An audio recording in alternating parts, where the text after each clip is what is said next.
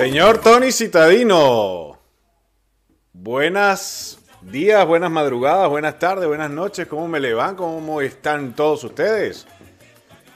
Bienvenidos a un episodio Buenas más noches. de. Deportivísimos TV. Hoy iniciando una nueva semana, señor Tony. Y con un ambiente beisbolero. Señor, ayer finalizó la tercera semana de la Liga Venezolana de Béisbol Profesional.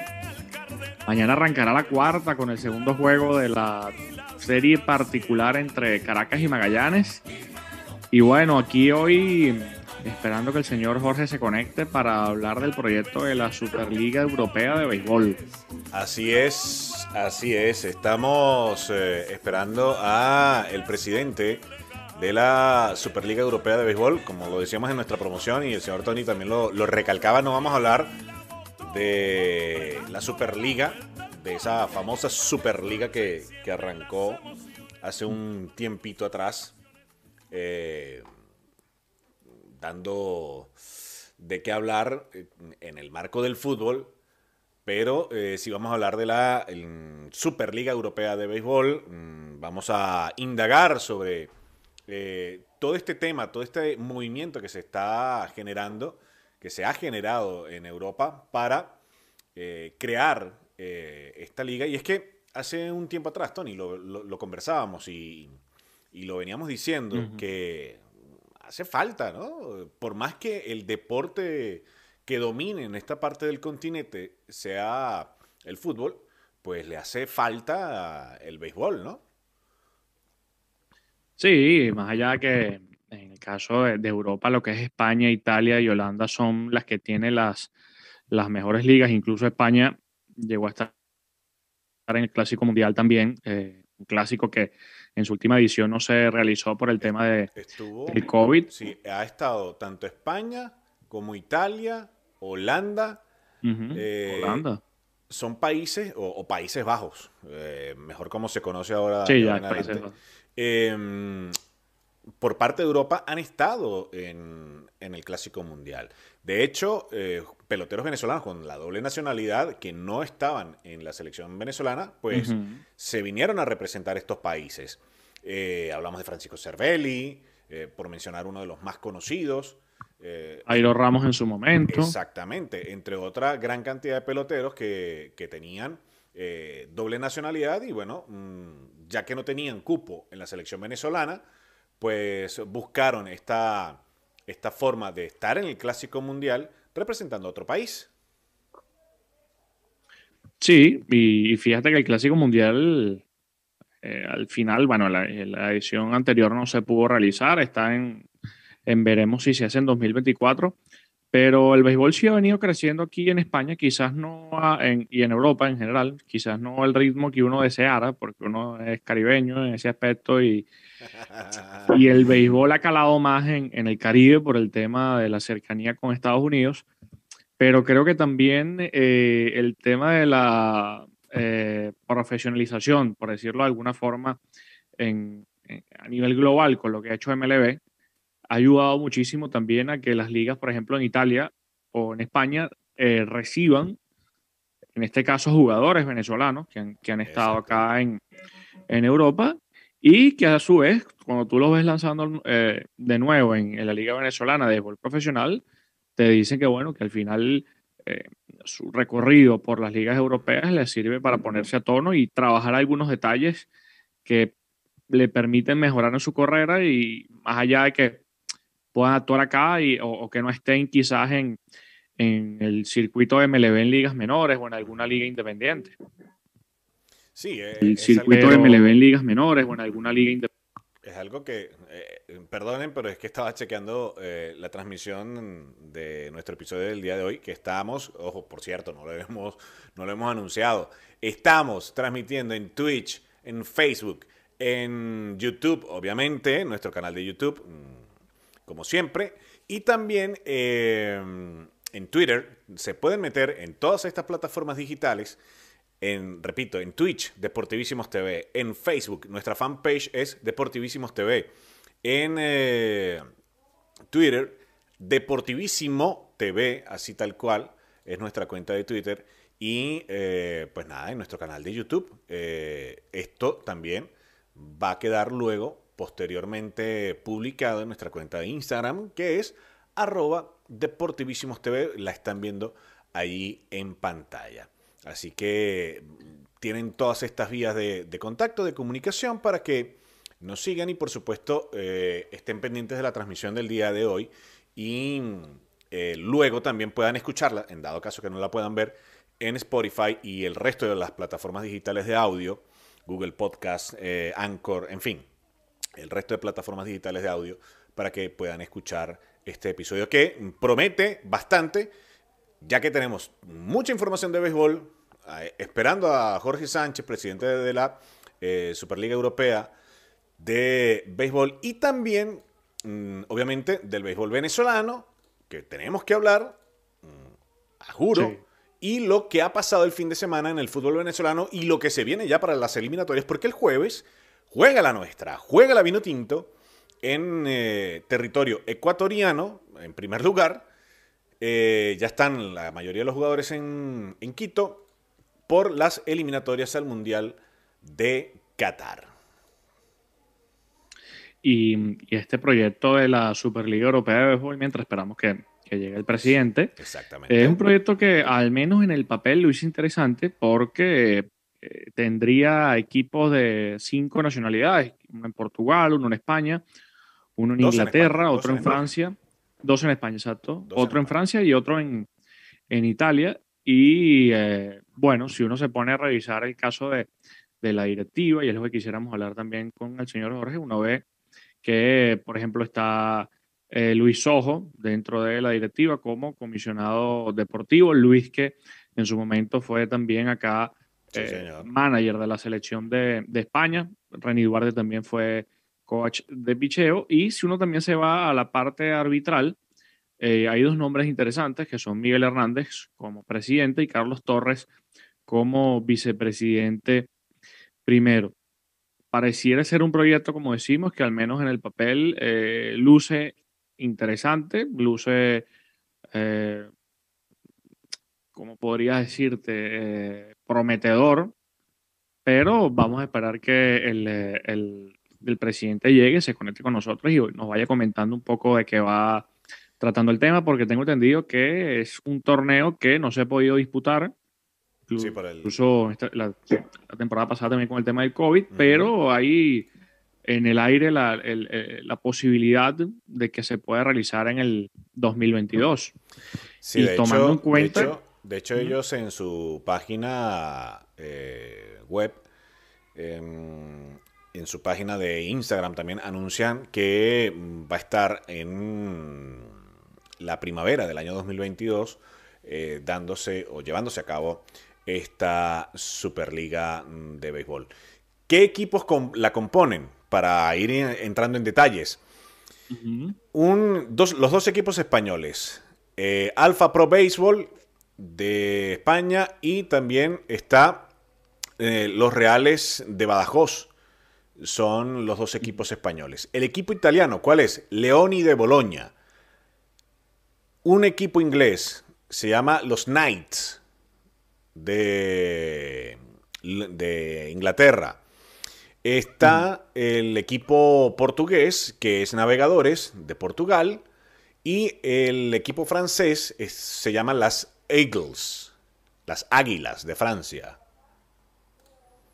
Sí, y si uno va revisando también lo que al menos está en la cuenta de Instagram y en, redes sociales, uno puede ver, por ejemplo, que Ramón Hernández estaba eh, asignado como manager del equipo de que, haría vida en, Portugal, a los navegadores de Portugal y eh, peloteros que han tenido una destacada trayectoria en Venezuela, como por ejemplo René Reyes, que estaría también en este caso con los navegadores, y el caso de José Tabata, que estaría con Leones de Italia, José Tabata, que en su momento, imagínate, yo era pasante de Leones en el 2006 y él estaba empezando a dar sus primeros pasos, era prospecto de, los Piratas de Pittsburgh.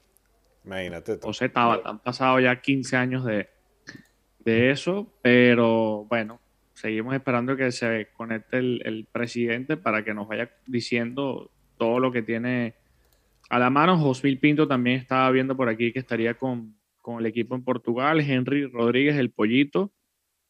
estaría con el conjunto con el conjunto italiano. Eduardo Pinto también, jugador de, los Leones, estaría con el equipo alfa de, España. Luis Chirinos también. Bueno, ahí hay una serie de, de jugadores con muchísima experiencia en Venezuela que eh, podrían estar viendo acción en, este torneo que debería realizarse el, año que viene. Bueno, y también, eh, pues, según lo que hemos podido eh, ver, bueno, ya está por aquí el presidente. Vamos a, darle admisión a este día a esta transmisión que tenemos, ahí ya lo tenemos, que mm, va a estar con nosotros el señor eh, Jorge Sánchez. Jorge, ¿qué tal? Bienvenido. No sé si nos puede escuchar, no sé si nos escucha. Creo que, a ver, vamos a tenerlo en unos minutitos. pero ahí, ahí está ya llegó el hombre y ya vamos a empezar a conversar sobre todo este tema, ¿no? Que, en su momento, como decíamos, eh, luce bastante interesante, que es la Superliga mm, de Béisbol Europeo. Eh, Jorge, ¿qué tal? Buenas madrugadas, buenas tardes, buenas noches, dependiendo de dónde nos sintonicen. Eh, gracias por aceptar la invitación y por supuesto por estar con nosotros para conversar de esta, de esta Superliga de Béisbol eh, Europeo que por distintos motivos ¿no? no ha podido arrancar. Sí, eh, ¿me escuchan? Perfecto. Sí, sí. Perfecto. Primero disculpen la tardanza porque vengo de trabajar y este, entonces este, de hacer reuniones y todo, y parece que hubiera venido en moto, lo que pasa es que me cambié una ropa, me saqué otra, me puse, me despeiné y era tarde, y a mí no me gusta llegar tarde, y entonces entre que me puse los auriculares, lo que menos me peiné, y ahora me veo a mí mismo, y, digo, ¿y este despeinado loco quién es? ¿Entendés? Entonces, este, digo, dirán, el, el si el presidente de la, de la liga es así de prolijo, ¿cómo será el resto? ¿No? Entonces, este, sí, Luis, hola Tony, ¿cómo están los dos?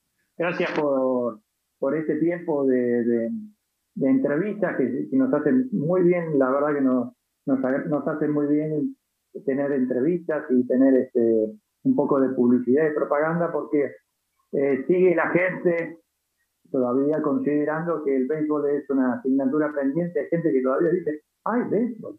Entonces, este, ay, no sabía que había béisbol pensé que el béisbol es algo de fin de semana. Entonces, este, cuando les hablas de profesionalismo, justamente estoy tratando de concatenar la pregunta que me hacen.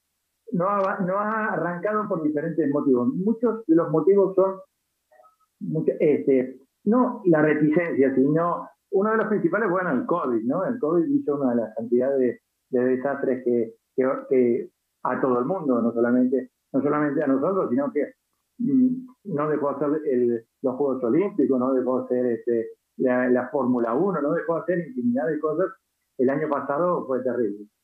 Eh, y, durante todo este año una de las consecuencias del profesionalismo, el profesionalismo, eh, yo trato de destacarle a la gente, porque la gente no lo entiende, el 99,9% de las ligas de béisbol son en un solo país en sentido, la Liga de México, de México, la Liga de Panamá, de Panamá, la MLB, Estados Unidos y Canadá, pero el, Canadá está aquí Estados Unidos, la NPB de Japón, la KBO, Corea, la ABL, Australian Baseball League, en Australia, en serio, pero la European Super League, somos cinco países somos seis equipos en cinco países. Entonces hay que concatenar condiciones en Portugal, España, Francia, Italia y Reino Unido. Y encima, el año pasado, Reino Unido se va con el Brexit, se va de la Unión Europea. Entonces, ir, por ejemplo, ir a jugar allá durante la época del COVID, había que hacer cuarentena. Entonces, ¿qué sucede? Una suma de factores que es concatenar una, una, liga dentro de cinco países para aunar criterios, para consolidar criterios. Otra de las condiciones es el hecho de que solamente Italia y Holanda son países con semiprofesionalismo. Acá en España hubo en una época equipos profesionales, o no profesionales, sino equipos que, como yo hablaba con, con Carlos, el presidente de la Liga Gallega, u otros presidentes de otras ligas, donde en una época se le pagaban a los jugadores y a los coaches, pero en 132 años de béisbol en, en España y en Europa, y en 87, a ver, 75 aniversario creo que hizo la Real Federación hace muy poco, nunca a nadie se le, se le ocurrió pensar en que el béisbol tiene que tener, por un lado, un estadio, y por otro lado, tiene que tener una condición de ganar dinero, en el sentido, ¿cómo lograr que un jugador gane dinero si no si desde las instituciones no piensan en el jugador como un, como un, como un activo que les puede traer además beneficios. En el sentido, dice, ¿y cómo hago para mantener a estos jugadores? ¿Y cómo hago para comprar el equipamiento? ¿Y cómo hago para...? Y nadie se da cuenta que el activo es el jugador. Pero el activo del jugador necesita tener un campo de béisbol, no un campo pelado, porque el 99% de Europa son pedazos de tierra con un diamante pintado este, donde en algunos lugares no hay ni siquiera un logout, ni, ni nada, ni nada, ni, ni, ni siquiera este, un alambrado al final, ni nada. Hay algunos campos que son campos de softball, improvisados para campos de béisbol, hay otros que son, eh, no sé, en un polígono industrial le sobraba un triángulo a alguno y dijeron, uh, tenemos un triángulo, ¿qué podemos meter? Uh, mira, vamos a quedar bien con los chicos de béisbol y ponemos un campo de béisbol. Entonces, entonces este, Sí, dale, dale. Sí, eh, ahora bien, ¿cómo, ¿cómo hacer para que justamente se, llegue ahí, no? Porque eh, hablamos de, la Superliga de Béisbol Europeo, pero justamente eh, los estadios, ¿cómo hacer para que se consiga ese apoyo para, como tú lo dices, ¿no? tener las condiciones en cuanto a infraestructura se refiere, ¿no? Para, para que puedan mm, disputar esto, estos seis equipos de cinco países, ¿no? Hay dos caminos. Uno de los caminos, y nosotros estamos siguiendo los dos caminos. Uno de los caminos que estamos siguiendo, o en realidad hay tres caminos, tres caminos. Uno de los caminos básicos es encontrar un estadio de béisbol, un campo de béisbol que reúne condiciones como el campo Amate de Sevilla, del Sevilla, de la Real de la Federación este, de la FAP, de la Federación Andaluza de Béisbol, en el campo Amate, que tiene espacios circundantes, lo que hicimos fue una inversión para eh, eh, contratar una empresa de ingeniería y una empresa de gradas, y entonces este, vamos a poner 6.700 gradas en el lugar. Entonces lo que hacemos es transformamos nosotros a un campo de béisbol, lo transformamos, lo llevamos a, hacer un, campo, a un, estadio de béisbol. Entonces tenemos comprado contenedores este, de esos este, para hacer las taquillas, las boleterías, los lugares, hemos hablado ya con la gente de, la federación y con otra gente de, con el, con el gobierno, con la Comisión de Deporte y todo, para poder hacer una separación de la valla, porque es un campo municipal, una separación de la valla, para tener un acceso privado independiente, para poder este, no tener inconveniente de que la gente que entra por el polideportivo Amate se mezcle con la gente del béisbol. Eh, ese es uno de los caminos. El otro de los caminos es hacer un acuerdo con un equipo existente que pueda tener un, estadio de béisbol, como nos pasa en París. En París, el CENAR, el, equipo de París, hicimos con Matías, que es el, presidente, y, Daniel Rincón, que es nuestro gerente deportivo, que hace una excelente labor allá, hemos logrado llegar a un acuerdo con ellos que ellos tienen un estadio de béisbol eh, en CENAR, en las afueras de París. Tiene un estadio muy bonito que tiene tres o cuatro mil lugares de, es del ayuntamiento y hemos logrado llegar al ayuntamiento y al equipo y ambos y ponernos de acuerdo, decir, bueno, vamos a ponernos de acuerdo mutuamente entre ayuntamiento y lugar. Y la tercera opción es construir, en sentido es, es o modificar. ¿Cuál es la, la más fácil? Modificar. ¿Qué nos ha pasado? Por ejemplo, hemos encontrado, y es lo que estamos haciendo, hemos encontrado estadios de fútbol abandonados o, o sin uso. Hay ayuntamientos que nosotros estamos en este momento en negociaciones con dos estadios de dos ayuntamientos que estaban buscando una utilidad porque no lo pueden mantener. Habían construido en su momento, tener un equipo de tercera división de fútbol, uno tiene 15.000 localidades, está en un lugar de España, en una ciudad principal, y entonces este, el patronato de deportivo de esa ciudad nos dijo a nosotros, venga muchachos, este, hicimos una propuesta y le dijimos, mira, nosotros no vamos a hacer cargo, si a, mí me lo da durante 20 años, entonces, ¿qué pasa? Es un estadio que tiene, eh, tiene espacio circundante al, campo de fútbol, lo suficiente, tiene una pista de atletismo que lo que permite hacer este, el outfield, este, poder tener la suficientemente cantidad de la, distancia necesaria para poder este, tener eh, un, un, verdadero diamante de béisbol con las, con las dimensiones profesionales. Y, no perder pelota, ni tampoco como pasa en algún otro lado, que han hecho el, outfield en el borde de un, de un risco y estaba el agua, ¿entendés? Entonces yo como hasta le comenté, le digo, muy bonito, pero deben tener un presupuesto en pelota y te bueno, porque cada, vez que hacen un jonrón lo tienen que ir a buscar a los peces. Entonces, este, y son tres opciones y son las que hemos tomado. Las que hemos tomado fue hacer un arreglo con uno para mejorar un estadio, la otra opción fue hacer un acuerdo con el equipo que tiene el estadio, que es el del ayuntamiento. Y la tercera es modificar estadios que hay por toda Europa. Por ejemplo, hicimos una asociación con el ejército español, con el DIAPER. El DIAPER es este, la dirección del ejército de del área de, de deportes, de esparcimiento, deporte y recreación del ejército español. El ejército español tiene una infinidad, me pasó una lista, una infinidad instalaciones deportivas que son parte de la, del, del, propio ejército español para poder este, eh, eh, hacer el esparcimiento de los veteranos o de la familia de los veteranos o de la familia de los soldados, etc. Y en algunos lugares tienen campo de, de fútbol sin uso, no tienen campo de fútbol, y en algunos con gradas suficiente. Entonces, este, lo que estamos haciendo es haciendo eh, la preparación porque alguno ha pensado alguna vez y yo le digo al público, y le digo no solamente a Luis y a Tony, sino al público en general.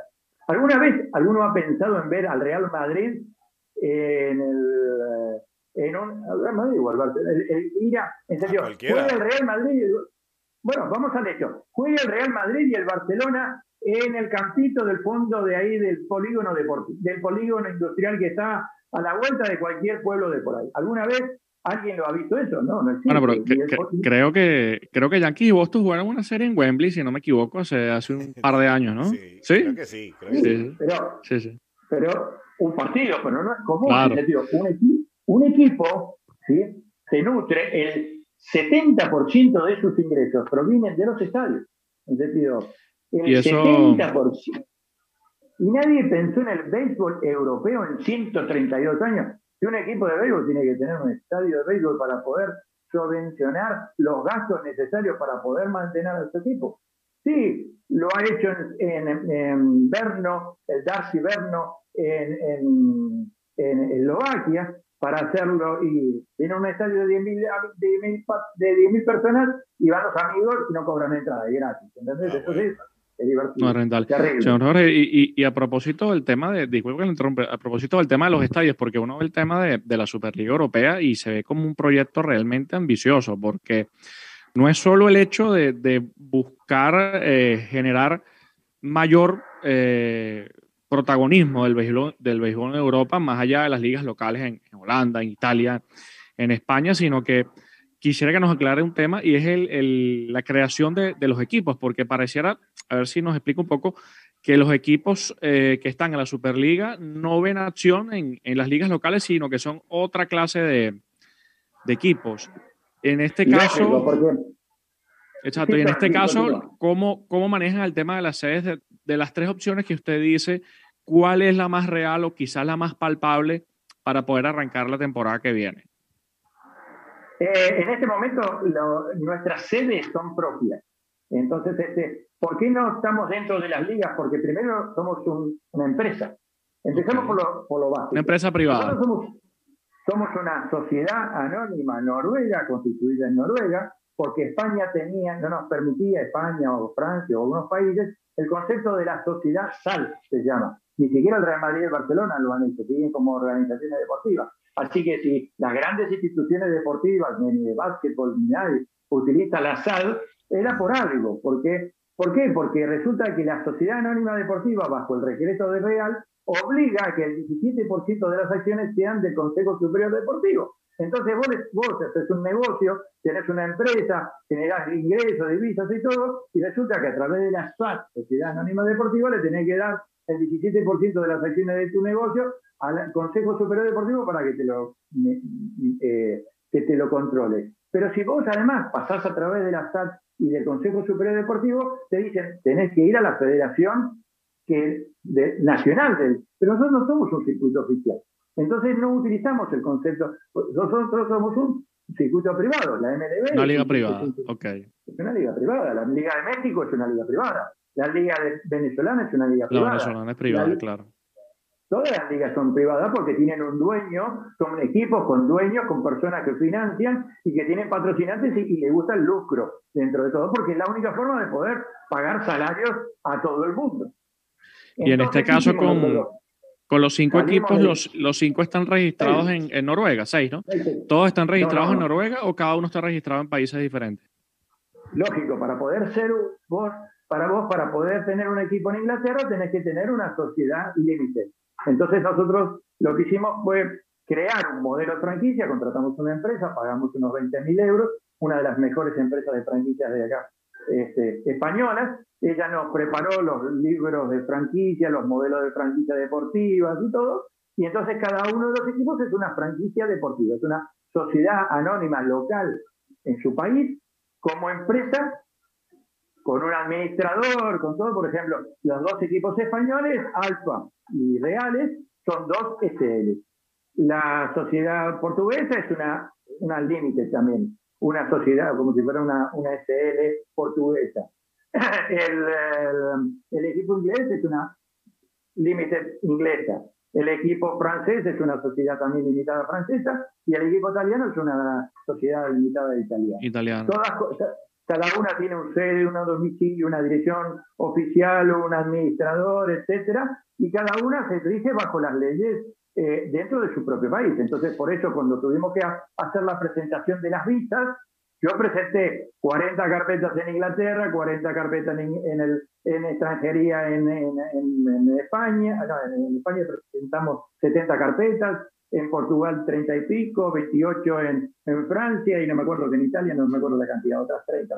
¿Y la liga en qué, en qué país tendría la sede de la liga, al menos en, en cuanto a figuras jurídicas? En toda Europa, en, en este momento en toda Europa. Entonces la liga actúa en España, en sentido, los 180 partidos que son de la, de la temporada, que están instaurados para la temporada, es una tournée dentro de toda Europa. Bueno, claro, pero, pero me refiero en cuanto, en cuanto a oficina, porque por ejemplo uno que está en Venezuela, uno asocia la Liga Venezolana, bueno, estaba en, el, en Sabana Grande, en, Caracas.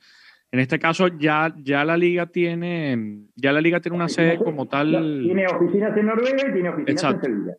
Ok, en Noruega y en Sevilla y en Mérida también. Y en Mérida. en Mérida está la, sede de, dirección, en Sevilla está la sede comercial y este y, la, y, el, domicilio legal constituido de la sociedad está en Noruega, ¿no? Eh, hablamos de Mérida aquí en España, ¿no? Porque para quienes no ven en, Venezuela, quienes están siguiendo en Venezuela puede decir que Ni en México tampoco. el estado de Mérida ya en Venezuela.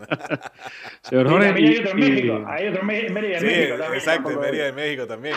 Uno, antes de que llegara la... Tuvimos el mismo colonizador en todos lados. Sí, sí, sí. Antes de que llegara la transmisión, revisábamos la, el caso de la directiva, señor Jorge, y eh, me gusta decir que el proyecto de la Superliga es un proyecto ambicioso porque creo que es primera vez que se presenta algo así en, en Europa y uno tiene sentido de pertenencia en el, sentido de, de, que uno ve a Luis Ojo, que, que, fue pelotero venezolano y una estrella en grandes ligas, uno lo ve dentro de la directiva pero no solo a Soho, uno ve que también está en el caso de, de los, eh, de los entrenadores se encuentra Miguel Hernández y, Carlos Torres, que son eh, árbitros que en la Liga Venezolana eh, tuvieron un, gran nivel. ¿Cómo se Carlos Torres además está siendo Salón de la Fama ahora, eh, saltado ¿Mm? para Salón de la Fama, Carlos Torres. ¿Cómo, se llegó? ¿Cómo se llegó a armar toda, toda esta idea de, de ir sumando gente y de, y de crear el proyecto? ¿Cuántos programas tenés? Oh. Entonces, este, He hecho el cuento. bueno, te, explico un poquito, porque okay. es bastante largo. Primero, no hay un, no hay un manual de ligas. Es decir, nadie, nadie no, hay, no existe un manual de cómo hacer una liga deportiva. No existe. No, no es que vas a la librería y decís, voy a comprar el manual de la liga SLB. Ah, bueno, voy a hacer el modelo del SLB en, no sé, en África o el modelo de la de la LVP, de la EBVP, como se dice en España, ¿no? De, EV, mm. este, de la Liga Venezolana, ¿no? O voy a hacer el, el modelo del MLB. El modelo del MLB, por ejemplo, es el modelo mejor guardado en los 108 años que tiene la MLB. ¿Vos sabés cómo funciona una franquicia? Nadie sabe cómo funciona una franquicia. Algo que seas el dueño de la franquicia y haya pagado mil millones o 500 millones por un equipo o en algún momento dado pagaste mucho menos y, pudiste acceder al modelo. Pero el modelo de la franquicia del MLB es el, mejor secreto bajo candado que existe. Nadie sabe cómo funciona. Todo el mundo cree saberlo, pero nadie sabe estructuralmente cómo funciona la.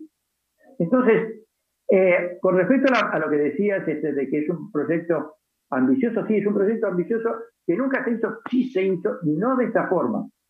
Uno de los problemas que se hizo, se hicieron ligas europeas, intentaron hacer ligas europeas en los años 80 y en los años 90. Hubo dos, dos personas, porque me contactaron a mí, que intentaron hacer las ligas, pero ¿qué pasa? Uno de los problemas que cometieron es que todo, apostaron todo a la primera temporada.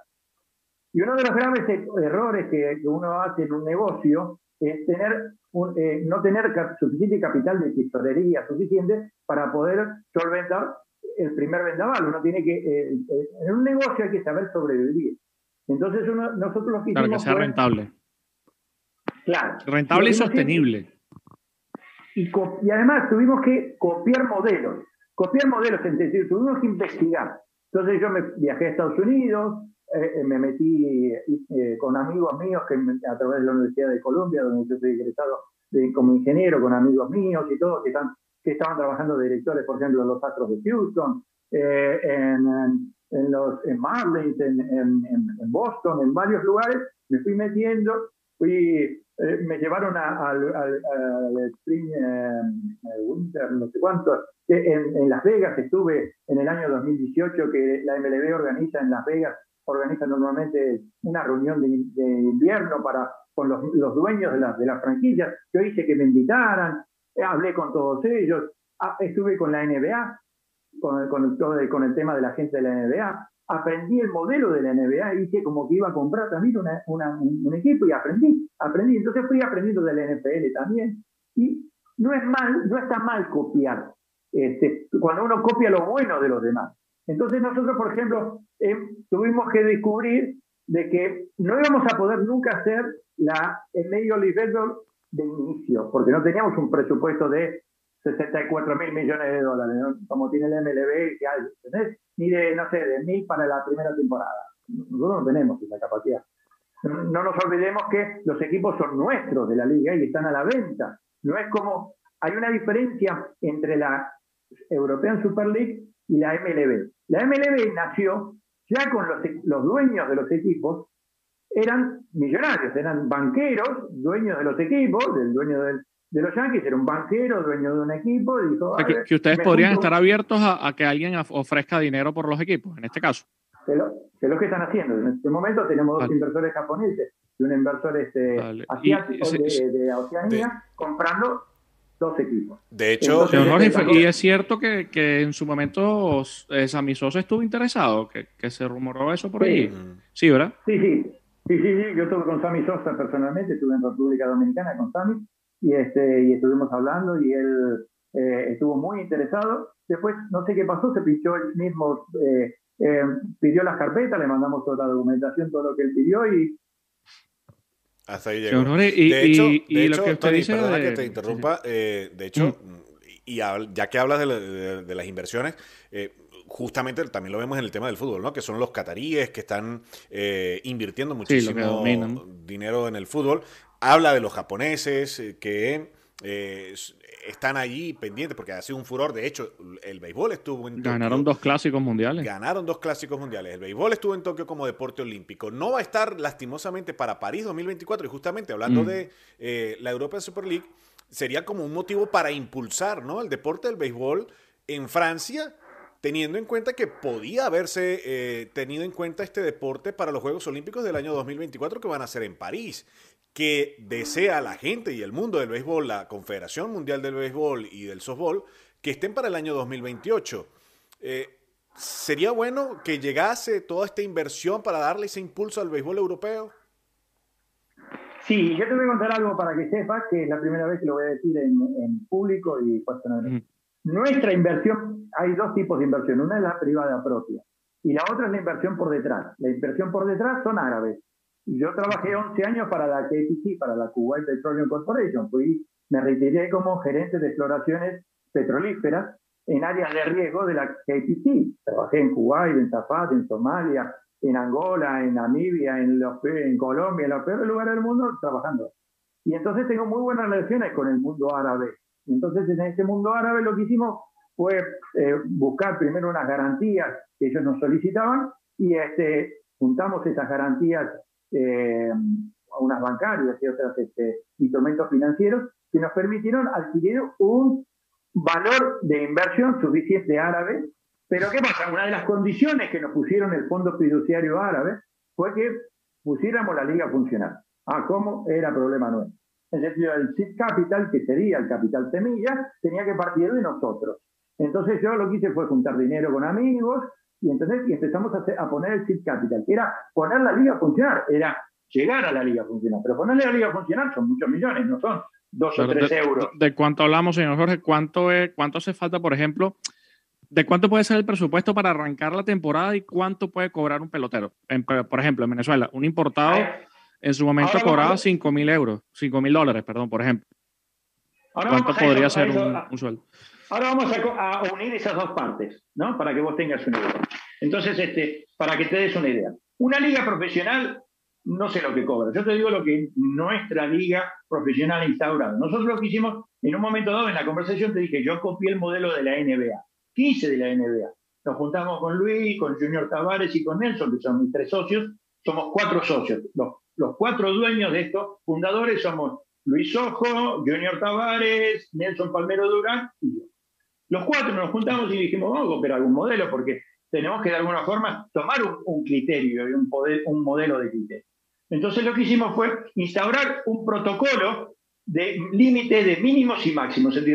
queríamos estar por encima del límite mínimo de lo que gana un jugador, de lo que ganaba un jugador en una liga menor, en un AA, AAA, que estuviera en ligas menores en, en Estados Unidos, pero queríamos estar no, en el, no podíamos estar en el tope por encima. Entonces lo que dijimos fue, vamos a instaurar un tope de que nadie en esta liga para la primera temporada puede ganar más de 4.000 euros. Mira qué fácil que es. Entonces, pero nadie puede ganar menos de 1.200 euros. Vale, tiene un, rango. Claro. Entonces, el llamado ese rango, Claro, entonces ese rango que Luis Ojo como comisionado y señor Tavares, que es el director de, reclutamiento y el director de, del área humana de todo esto deportiva, que ha trabajado como director de los Yankees, dijeron, bueno, vamos a instaurar un modelo de, de salario. Y ellos, de acuerdo, no sé, un doble A, con más, doble A más, con experiencia o con 20 o 10 años, todo. entonces empezamos a dejar de ser tan selectivos en el concepto de edad no buscábamos que, no sé, si tuviera 36 años y es triple A y tiene experiencia, a ver, si es un buen catcher, nosotros lo tomamos, ¿entendés? Porque nosotros tenemos también que hacer dos situaciones. Europa no tiene el nivel profesional que esperamos tener nosotros. Entonces tenemos que importar jugadores. Para importar jugadores tenemos que tener un poco, por un lado, una categoría, tenemos que buscar una estandarización lo suficientemente buena que acepte nuestros criterios de, pago, ¿sí? que acepte lo que... Porque ¿qué pasa? 4.000 euros no es un La gente, cuando vos le hablas de 4.000 dólares en Estados Unidos, no es lo mismo que hablar de 4.000 dólares en Europa. En sentido, vos con 4.000 euros en, con 4.000 dólares en Nueva York o en Boston, ¿sí? Este, sinceramente mejor no ganarlo porque no, no, no, no, no, vivís bien en Nueva York ni en Boston con 4.000 euros. Pero acá en Madrid o en cualquier lugar con 4.000 euros vivís bien. Sí, sí el, Muy mínimo 965. Sí. Entonces, entonces este, y en cualquier otra ciudad menor, con 1.200 euros, 1.500 euros, vos vivís, o 2.000 euros, vos vivís. Entonces, entonces, ¿qué sucede? Eh, la diferencia entre el euro y el estándar de vida en Europa por el euro, por el valor del poder adquisitivo, con el resto del mundo, es proporcional y a favor nuestro dentro de este, de este criterio de concepto. Entonces lo que tuvimos que hacer fue instaurar una media. Entonces, ¿qué hicimos? Sumamos todos los salarios, dijimos, bueno, todo lo que nos ahorramos en tal lugar lo vamos a gastar en otro. Entonces hicimos una media de lo que costaba mantener un equipo. Un equipo, una temporada, nos costaba 700 mil euros, completo, con el preparador físico, con el médico, con esto, con todo, para una temporada. 700 mil. 7 por 6, 42. 4 millones 200 cuesta una liga. Quiere decir que pero ¿qué pasa? Nosotros no queríamos llegar a una liga. Dijimos, bueno, vamos a instaurar. Entonces hemos juntado casi 12 millones de euros para poder garantizar que es lo que la liga hace, los contratos firmados por la liga, dicen que garantizan durante tres años el salario. En sentido, si vamos a suponer que el dueño viene, viene Tony Citadilla y dice, voy a comprar reales de abajo porque me sobra el dinero. No, a mí me sobra un millón de euros y lo vengo a comprar. Bueno, bárbaro. Venía, lo vengo a comprar, yo te acepto, te recibo, te doy facilidad de pago, me pagas durante la temporada para que no tengas problemas, todo. ¿Entendés? Y cuando llega el momento de pagar los salarios, decís, era una broma, ¿entendés? No, no, el dinero no lo tengo, ¿entendés? Y entonces, este, ¿qué pasa? Los jugadores se declaran en huelga y se arman una que te cuento. Nosotros sí tenemos el dinero. Nosotros vamos, salimos, viene la liga por atrás, y pagan los salarios de todo, de todo el mundo, del preparador físico, del clubhouse, del, del, del limpiacancha, del jugador, del coach y del mano. Tony, si, vas a comprar si vas a comprar un equipo, me avisas, ¿eh? eh compraría el de Italia. Jorge, en, el caso de. Giovanni Carrera encantado, así que. Ah, también, En el caso de que nos quedan seis minutos, ocho minutos nos quedan, pero vamos a hacer otra conexión. Pero rápidamente, eh, en el caso de los peloteros, estábamos viendo, por ejemplo, está Ramón Hernández con, como manager de equipo de Portugal.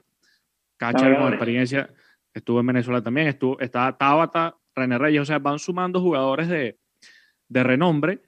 ¿A qué están apuntando como liga también? A tener sentido de pertenencia con la cantidad de latinos que hemos llegado a Europa, en el caso de los venezolanos acá en España, o están apuntando a crear un sentido de pertenencia en los habitantes de cada país. Es algo difícil que, por ejemplo, un español, un francés, un italiano se fijen en el béisbol teniendo el fútbol como referencia, pero aquí apunta la Superliga. ¿Hacia dónde están eh, disparando en este momento? A crear, a crear, mira, yo te voy, a dar, te voy a dar un dato al revés. Eh, y te voy a contestar con esta pregunta con otro modelo. ¿Entendés? Eh, pero la intención nuestra es crear una, una, escuela de que la gente pueda vivir del béisbol. Cuando la gente hagamos la primera temporada y vea a los extranjeros ganando 4.000 euros y algunos españoles o, o, propios europeos ganando dinero como nunca ganaron dentro de ningún equipo en Europa, como nunca ganaron, porque en, España, en Italia se pagan a veces salarios de 20.000 euros. ¿Entendés? Algunos, algunos, uno contado con los dedos, tres o cuatro jugadores, no sé, del, del fortitudo, ¿entendés? O de algunos, pero normalmente no es, muy común. Cuando empiecen a ver que la gente gana dinero, ¿entendés? Queremos demostrar que en el béisbol es otro deporte que tranque pleno crecimiento y auge y que además franquicias como los Yankees son más grandes que el Barcelona y que el Real Madrid. La gente no entiende eso. La gente cuando vos le decís que los Yankees tienen presupuesto más que el Real Madrid no te lo creen, ¿entendés?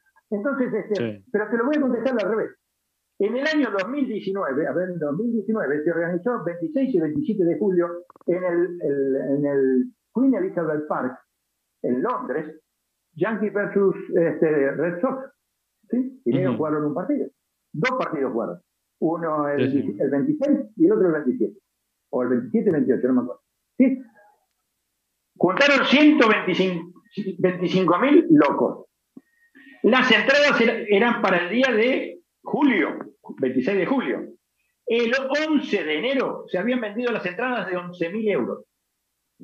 Las entradas más caras se habían vendido. Mm.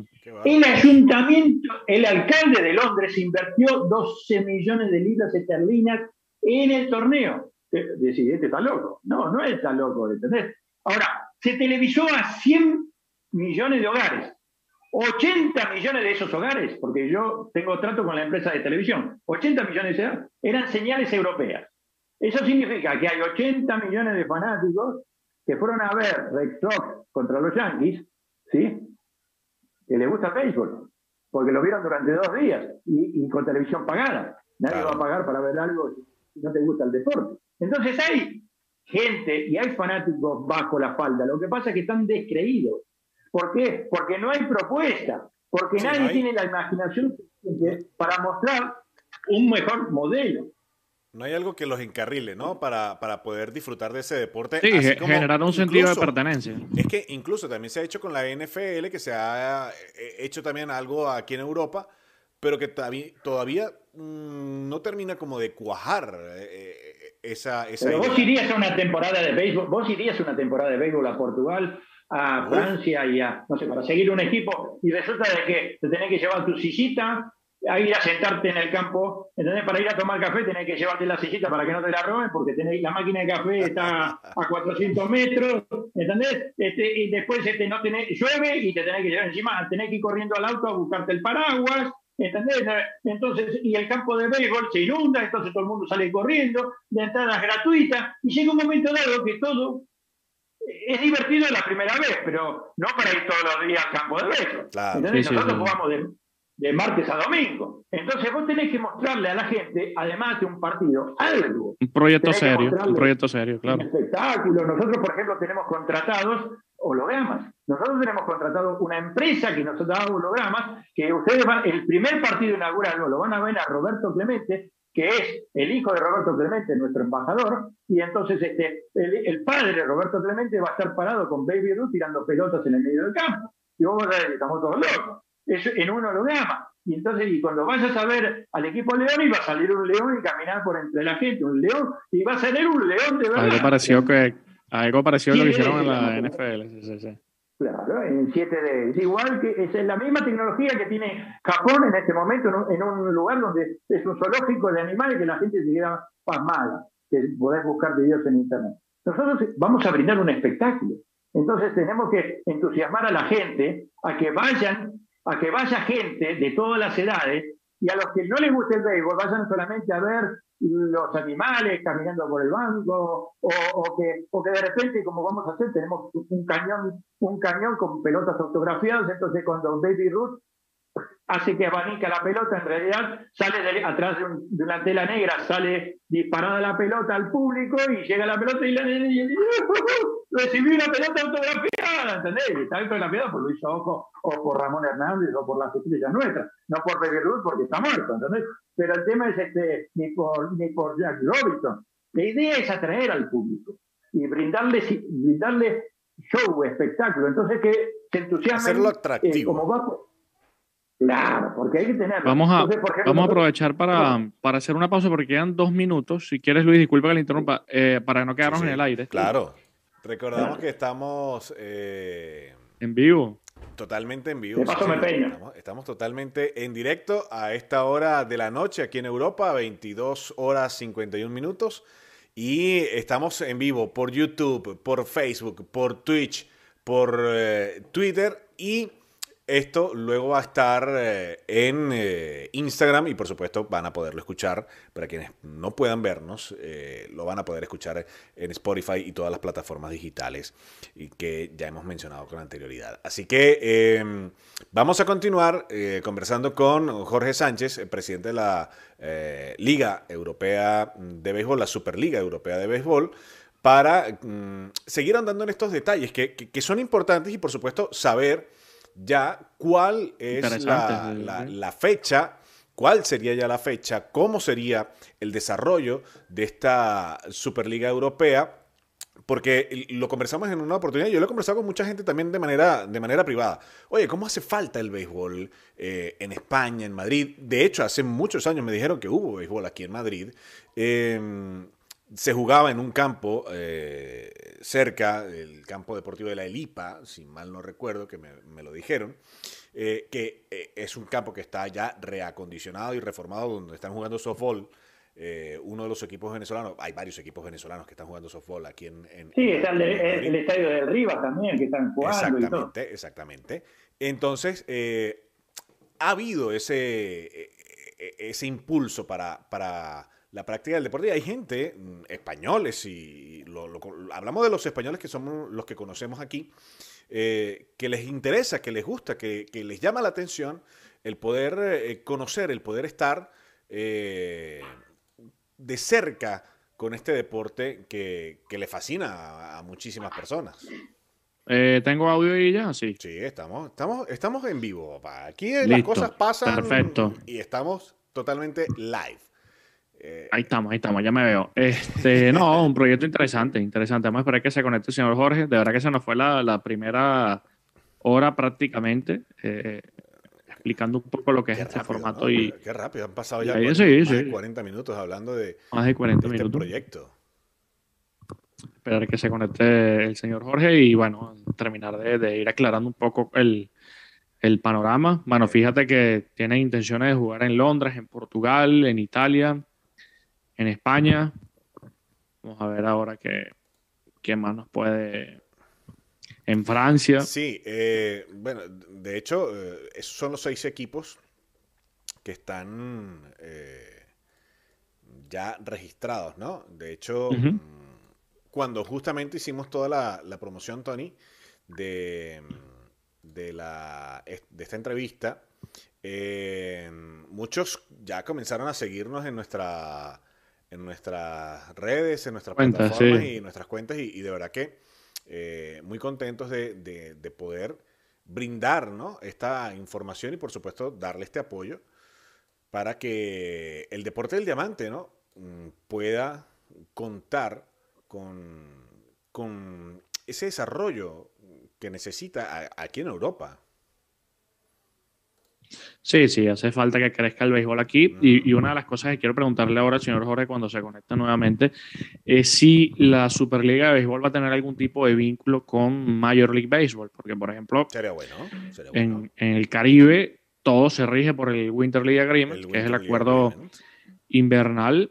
Y tengo entendido que hay relaciones incluso con las diferentes ligas acá en Europa. Ahora, Entonces, eh, presumo que debe haber algo. Teniendo en cuenta lo que él adelantó hace un momento, eh, va a ser prácticamente una temporada como si fuese la temporada de Major League Baseball, porque habló más de 100. Sí, sí, eso es lo que le vamos a esperar ahora que, que se conecte para ver qué tal, porque eh, es lo que te digo, a mí me parece un proyecto ambicioso, que si se, lo, si se consolida y se hace con orden, con visión al menos de mediano plazo, pudiera ser interesante.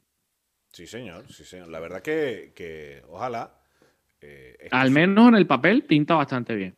Exacto. Ojalá que esto se pueda concretar de alguna manera y que lo más importante también, luego lleguen las inversiones, ¿no? Para que puedan contar con un capital, puedan contar con un respaldo económico para tener, ¿por qué no?, grandes figuras de béisbol que quizás como pasa con la Major League Soccer, que grandes figuras del fútbol europeo van allí a retirarse, a jugar sus últimos años, pues ¿por qué no? Que pueda pasar aquí en Europa, ¿no? Que puedan venir esas grandes figuras que quizás ya no tienen eh, las condiciones como para estar en grandes ligas, pero que vengan también a una liga competitiva eh, como la europea, que pueda ser esta liga, esta superliga de béisbol, eh, algo bastante competitivo, llamativo para ellos y, ¿por qué no?, poder ver aquí eh, en unos años a, las grandes figuras del béisbol jugando en Europa, ¿no, Tony? Sí, quién sabe, quién sabe si, eh, si sea. También ahora estaba viendo acá en el, en el en YouTube que hay varios comentarios. Vamos a comenzar a leerlos. Reni desde Tenerife Nos envía saludos, saludos Reni, Marc Ortiz desde Perú, dice gran trabajo. Eh, Erca desde Atlanta. Bueno, Erca seguramente celebró el, título de la Serie Mundial ah, recientemente. seguramente. Ah, bueno.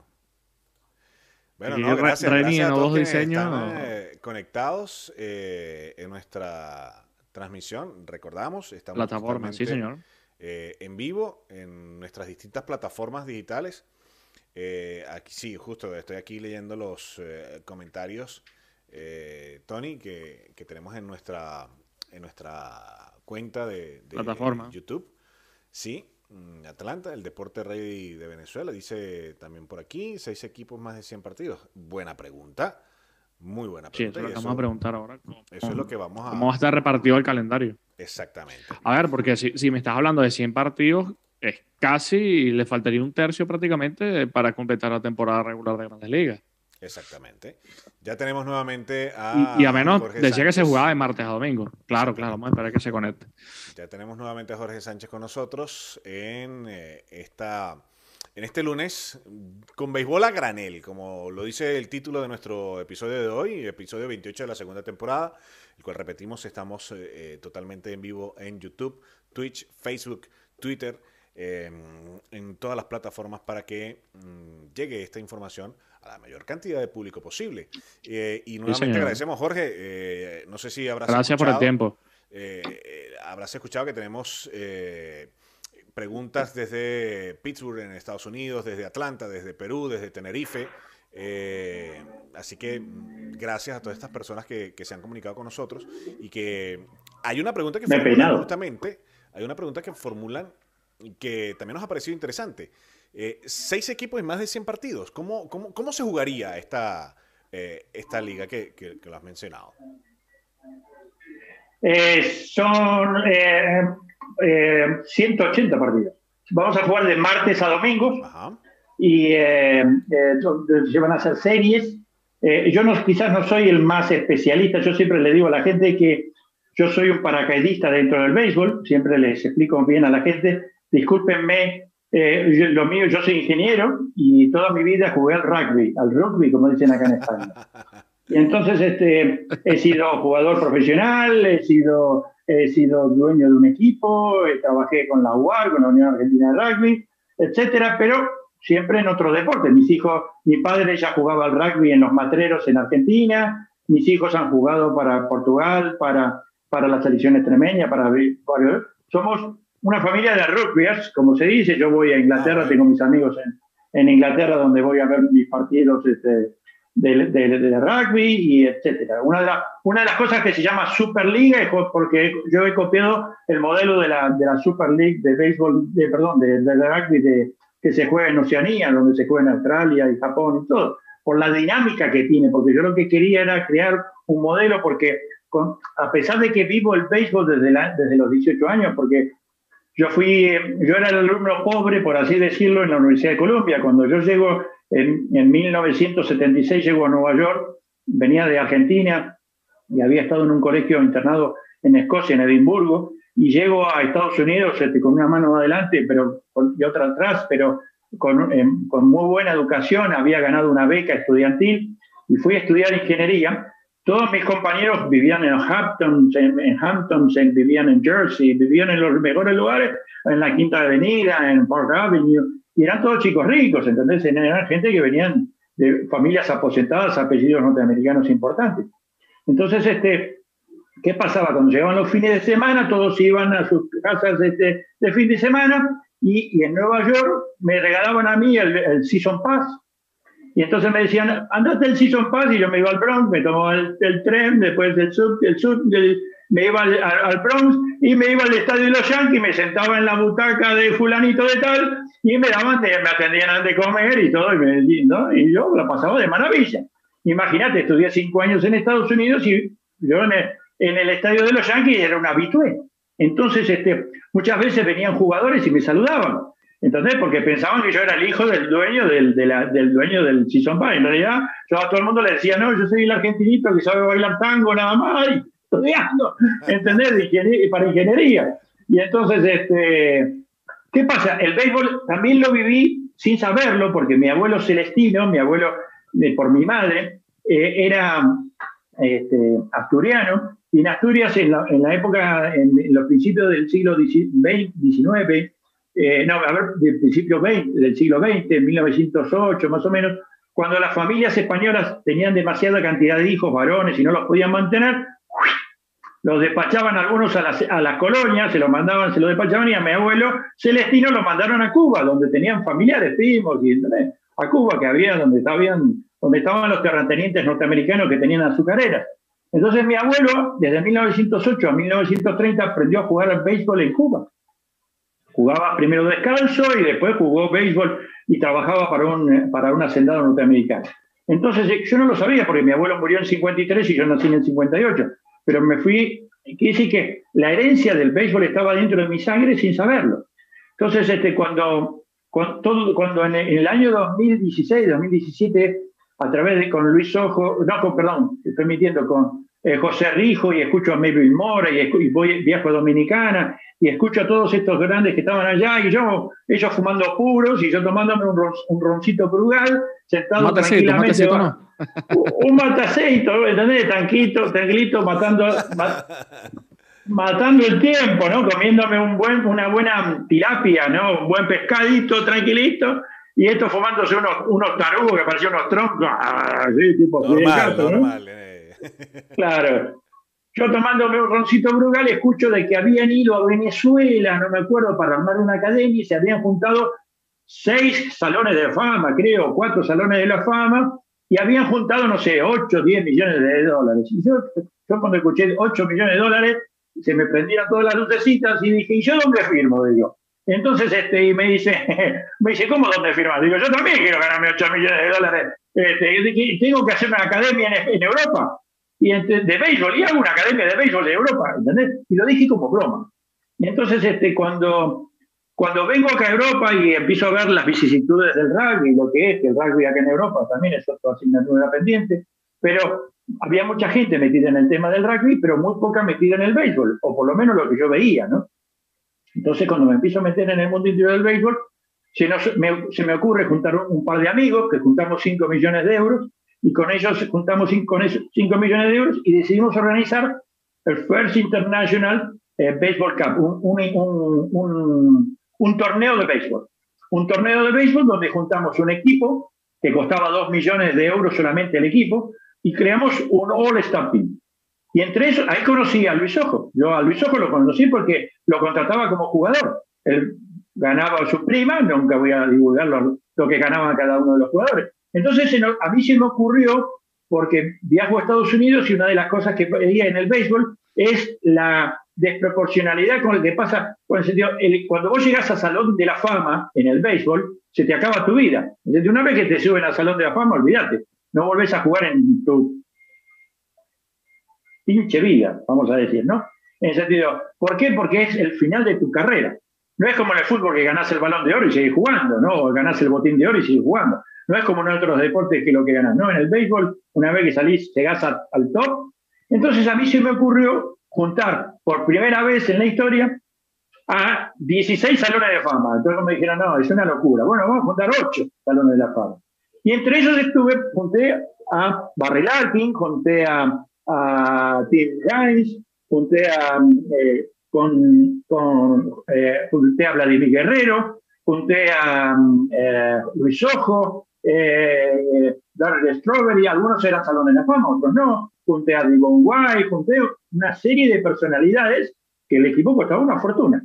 Y, pusimos un premio, un premio de que el equipo, hacíamos una tournée dentro de Europa, en tres, en tres lugares, y pusimos un premio de 100.000 euros al equipo que nos ganara. En sentido, el equipo que nos ganara en campo legalmente, le, le pagábamos 100.000 euros. Y mandamos las invitaciones oficiales a todas las federaciones. ¿Vos sabés cuántas me respondieron?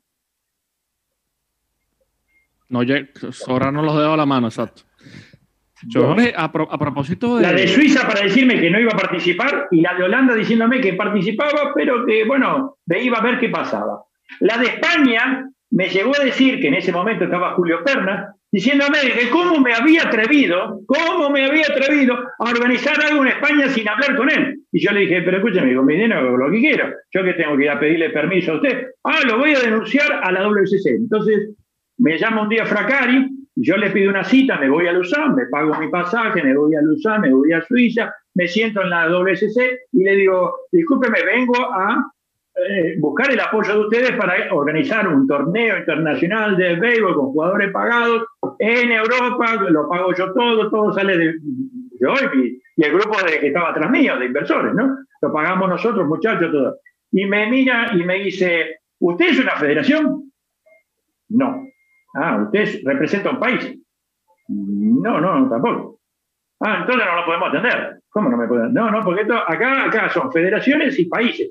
Si usted, como usted no representa a ninguno de los dos, con nosotros no puede. Bueno, bárbaro. ¿Dónde tengo que ir? Me dice, tiene que ir a la, Confederación Europea. ¿Dónde queda? En Zagreb, en Croacia. avión.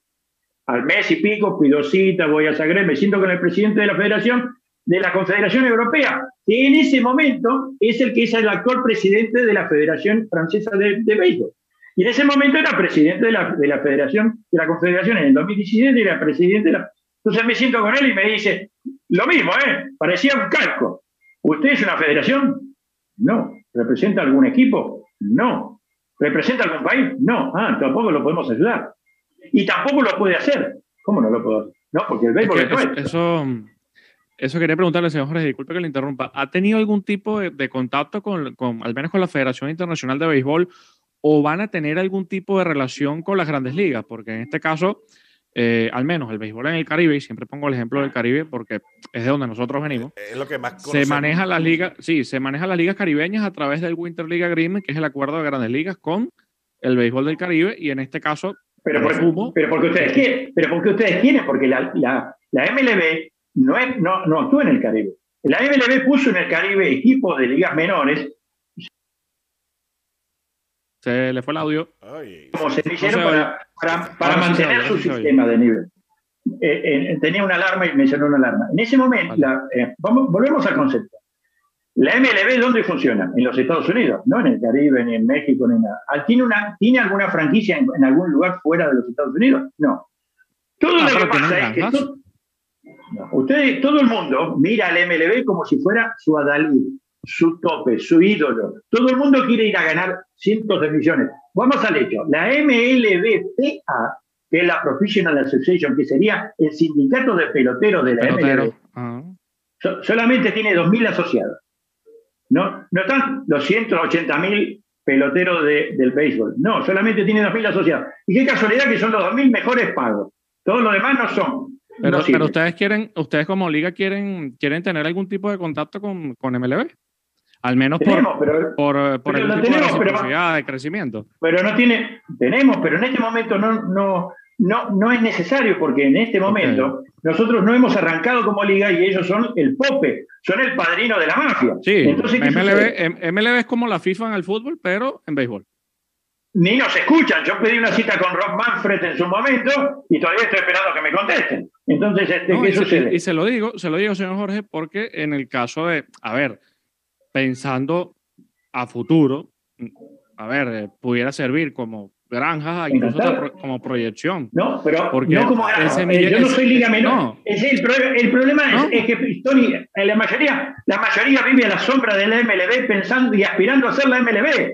Y ustedes tienen, y México, en este momento, la Liga del Pacífico, tiene más poderío que muchos equipos de los Estados Unidos y, la, y siguen añorando tratar de meter un equipo en la MLB o tratar de meter un jugador en la MLB. Ese es, el problema, es que la gente sigue pensando en la MLB como si fueran los reyes del mundo, como la, cuando ellos dicen la serie mundial. Se juega alta competencia.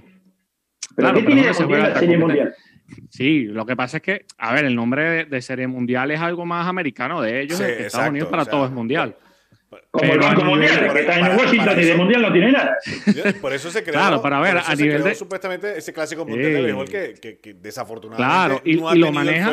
tampoco. Bueno, claro, ahora, en Europa, ahora en Europa el modelo es la ESLB, el sentido. Cada uno, en Japón, anda a preguntarle a los japoneses si quieren ir a jugar a la MLB. Entonces los japoneses quieren jugar en la NPB. ¿Y por qué? Porque en, Japón ellos tienen una, una, una, una autoestima ¿entendés? suficiente para hacer crecer su propio béisbol. Bueno, de hecho, no. de, hecho, han ganado clásicos mundiales del béisbol, organizados por la propia Major League Baseball. Ganaron dos, ganaron. Bueno, pero, MLB, es que, pero MLB ha abierto juegos en Japón. MLB se calla la boca porque todo lo que sirva para ellos, para beneficio de ellos, yo lo haría. Yo permitiría lo mismo. si vos quieres tomar mi modelo y copiarlo, es que el negocio es de Yo te apoyo. Yo te apoyo. pero yo en ningún momento te indico que vos tengas que usar mi modelo.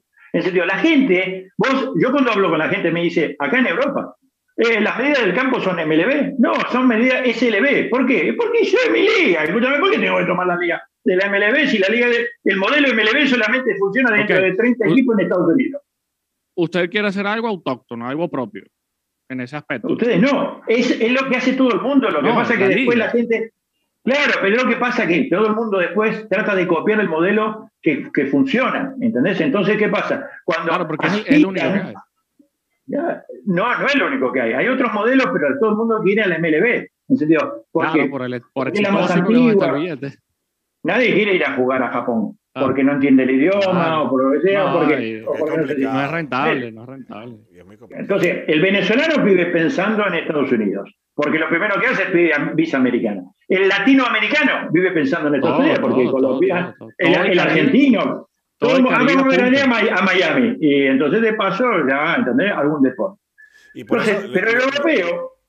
Y, nosotros lo hablábamos, lo, hablábamos, justo ahora, eh, antes de, retomar la conexión con usted, señor Jorge, que por qué no ver aquí en Europa también a grandes figuras del béisbol, ¿no? Eh, jugar llegará, una liga competitiva llegará en su momento. que sea atractiva para ellos también. Llegará, por eso queremos crear una, un modelo un modelo que funcione tres años seguidos, como para que la gente entregue la confianza. Hubo en, una época otras ligas que apostaron todo a la primera temporada y después cuando llegó la segunda no tenían dinero y murió en debut y despedida. Claro, ese, es el riesgo, claro. Tiene que ser algo sostenible menos a mediano plazo. Exactamente. Mira, nosotros en tres años, eh, solamente con el amague, porque no pudimos empezar este año por, por algunos problemitas, pero es el año que viene, para la primavera, para abril del año que viene, empezamos nuestra temporada. Entonces, ¿por qué? Porque ya estamos consolidando estadios, ya estamos consolidando tres estadios de los seis que necesitamos, tres. Entonces, ¿por qué? Porque con tres estadios hemos descubierto que con tres estadios podemos hacer la liga, metiendo a dos equipos, jugando como uno como local natural y otro como local visitante. Entonces podemos organizar. ¿En dónde estarían? Acá en España, señor, en España y Portugal. Eh, en España, en España, Portugal y en, y en Francia. Serían los tres, los tres lugares. Ok, ok. Exacto. Uno, es, uno es de París y el otro. Pero, y en el tema de, señor, en el tema de los horarios, eh, extrapolando un poco, ¿se jugaría de noche igual? Lo digo por la temperatura. Vamos a jugar en los. Claro, ojo, jugamos de abril a septiembre. Entonces, lo que vamos a hacer es ir ajustando el horario. En abril jugaremos a, trataremos de jugar lo más cercano a la... Eh, eh, ustedes no piensen en España, piensen en, en, modelo europeo, porque todo el mundo, la gente, claro, la gente piensa que somos una liga española hecha por venezolanos pensando en venezolanos. ¿Sabes las veces que choco con la gente? ¿Entendés? Entonces, este, yo le digo, yo te tengo de venezolano, discúlpeme, yo soy argentino. ¿Entendés? Y, y, y, y, Kevin lo, que pasa, lo que pasa es que la figura de Luis Ojo jala mucho. Claro, claro, no. Claro. Y yo le digo, eh, eh. si Craig Savage, el director deportivo de, de DICE, le dicen venezolano, creo que se ofende, ¿entendés? O Kevin Mahoney, el norteamericano, se ofende, ¿entendés? Entonces, somos una liga hecha por extranjeros, no solamente venezolanos, tenemos una gran mayoría de venezolanos, pero también tenemos dominicanos, cubanos, Junior Tavares cubano. ¿entendés? entonces, este, eh, entonces, ¿qué sucede? Tenemos una liga extranjera que tuvimos que conformarla con extranjeros, pero con la concepción de que en el primer año el 75%, primero o segundo año, el 75% de los jugadores va a ser extranjeros y el 25% va a ser europeo, primero y segundo año. El tercer año queremos equiparar 50% de europeos con 50% de extranjeros. Pero a partir del quinto año queremos tener 75% de europeos, 25% de extranjeros. Queremos ser una liga en lo posible la mayor cantidad posible de europeos profesionalizados y desarrollados en Europa. Pero tenemos que mostrarles el camino. A eso iba, porque ¿De dónde? Exacto, porque en la primera temporada pueden traer, por lo que uno ha visto, pelotea. He visto que hay, estaba René Reyes, estaba Tabata, habían varios, pero a futuro, ¿a dónde quiere, que, a dónde quiere llegar la, la Superliga de Béisbol?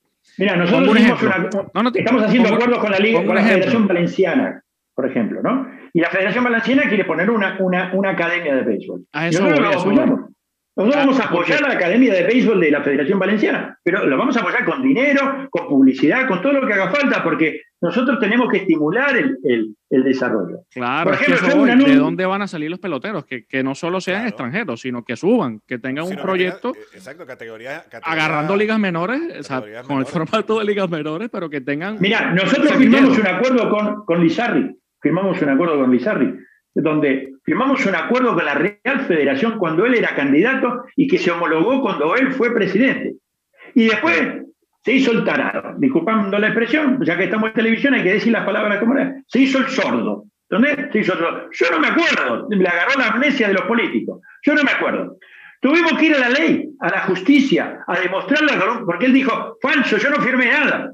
Fuimos a un perito calígrafo judicial forense, la mejor oficina de pericia judicial forense española, de documentación forense, y ratificó bajo un fallo judicial de que era la firma de Lizarri, y Lizarri había firmado de puño y letra, obligando a la Real Federación a cumplir el acuerdo Con, con la Liga SLB. ¿Por qué? Porque nosotros queríamos hacernos cargo de la, de la división de honor para ir transformándola en una liga semiprofesional. ¿Entendés? Para ir empezándole a dar a, de, alguna forma. porque el béisbol no es profesional. Eh, aquí, exacto, justamente, el béisbol no es, profesional, es, considerado un deporte amateur, prácticamente. Amateur. No venimos a robar jugadores, venimos a aportar jugadores. Mirá, yo hago un anuncio público. O, ¿Dónde están, por favor, los equipos nacionales que quieran tener a nuestros jugadores de reserva, que son los jugadores que traemos? Yo traigo por equipo aproximadamente entre 8 y 10 jugadores de reserva, pagados por mí.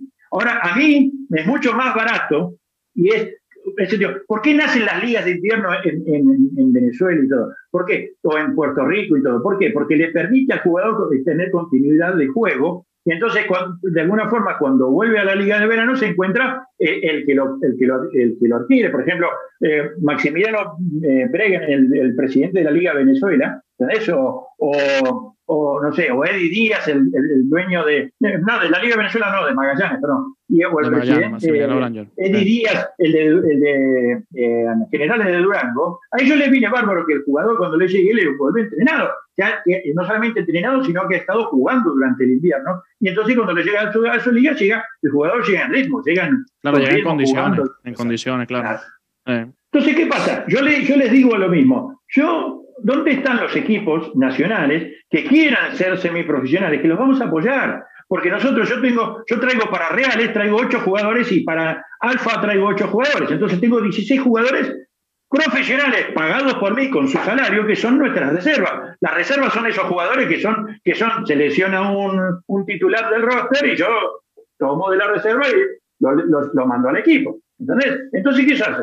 Mientras no se lesione nadie, mientras el roster siga con esos titulares, esos seguirán siendo reservas. Entonces, ¿yo hago? Si hago un acuerdo con el equipo, por decirte una cosa, que no lo tengo hecho y no quiero piripipí, para no poner un nombre, el equipo piripipí de Madrid o de Cataluña o de Valencia o de Galicia o de, o de Alicante o de cualquiera de las federaciones, gallega, asturiana, navarra, vaca, cualquiera de las andaluza, y yo hago un acuerdo y le digo, mira, yo te doy seis jugadores, los pago yo metelo dentro de este equipo, jugá dentro de esta temporada. ¿Entendés? Eso sí, el día que lo necesito es como cuando la selección llama a Messi. ¿Entendés? Llama al equipo y le dice, eh, necesito, porque, porque ese es el acuerdo. Entonces, ¿qué sucede? Esto es lo mismo.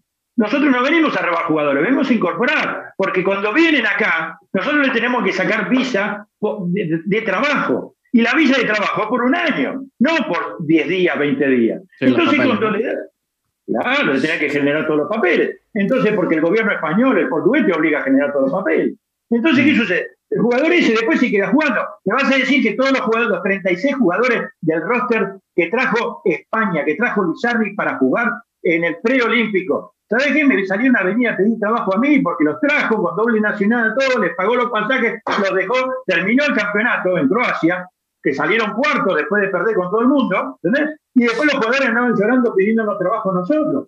¿Por qué? Porque no tenían forma de volver, porque lo trajeron y después arreglate por tu cuenta. Entonces, ¿qué sucede? Nosotros lo que queremos es captar y traer jugadores y de poner, dárselos en los equipos y no dejarlos distribuidos para ahí, no, que sigan trabajando. Entonces, por eso seguimos, eh, hacemos alianzas, para que los jugadores durante todo el año estén capacitados y, y, entrenándose. Por eso queremos apoyar a las ligas menores, porque las ligas menores, a mí es mucho más barato captar un equipo del Rivas semiprofesional, si fuera semiprofesional, que tener que formarlo de hoy de la materia, porque de formar... ¿Y a, usted, a ustedes les gustaría... ¿Les gustaría también hacer algún tipo de alianza con, con las ligas del Caribe? En cuanto no, a la, la, estamos haciendo. Yo acabo de firmar un acuerdo con Magallanes y acabo de firmar ah, un acuerdo con, con Proveis y acabo de firmar un acuerdo con General de Durango, por eso te los nombro. Entonces, vale. estoy nombrando, estoy nombrando ligas y equipos porque estoy tomando referentes en cada, con COCABE de, de la República Dominicana, etcétera. Okay, okay. Eh, estamos haciendo acuerdos con, con, con, con, un equipo referente en cada uno de los países latinoamericanos para poder tener retroalimentación y poder mandarnos fluidamente. Claro, y, que a eso me refería. Ah. Y además no hace competencia, porque como somos, nosotros somos quizás su liga de invierno o de, a contratemporada de ellos, entonces cuando ellos, cuando Maximiliano me manda, me manda un, un jugador, me dice, mira, tengo dos, dos pitchers, un catcher y un center field, y le digo, vamos, mandámelos, y yo los busco donde hablo con los coaches de los equipos, mira, tengo disponibilidad de estos jugadores, y ellos los meten directamente este, se pelean entre ellos porque acá hay reglas iguales para todo el mundo, se harán una especie de showcase, tryout o alguna oh, forma para meterlo. Hicieron draft, ¿verdad? Para la primera para la escogencia de los peloteros. Sí, sí, sí, hicimos, hicimos todo, draft, hicimos, drafteamos y hicimos tryout, hicimos todo, hicimos dos, dos este, modelos, uno, uno internacional, este, que, donde se hizo una convocatoria para todos los que estaban en Colombia, Venezuela, México, Dominicana, todo por ahí, y, este, y no pudimos hacer el de Europa porque justo cuando estábamos por hacer el de Europa, que era en abril de este año, fue cuando el gobierno español dijo, se guarda todo el mundo, se pone la mascarilla. Sí, Francia COVID, dijo, acá no sale nadie, vino la variante de no sé dónde y se acabó todo el mundo.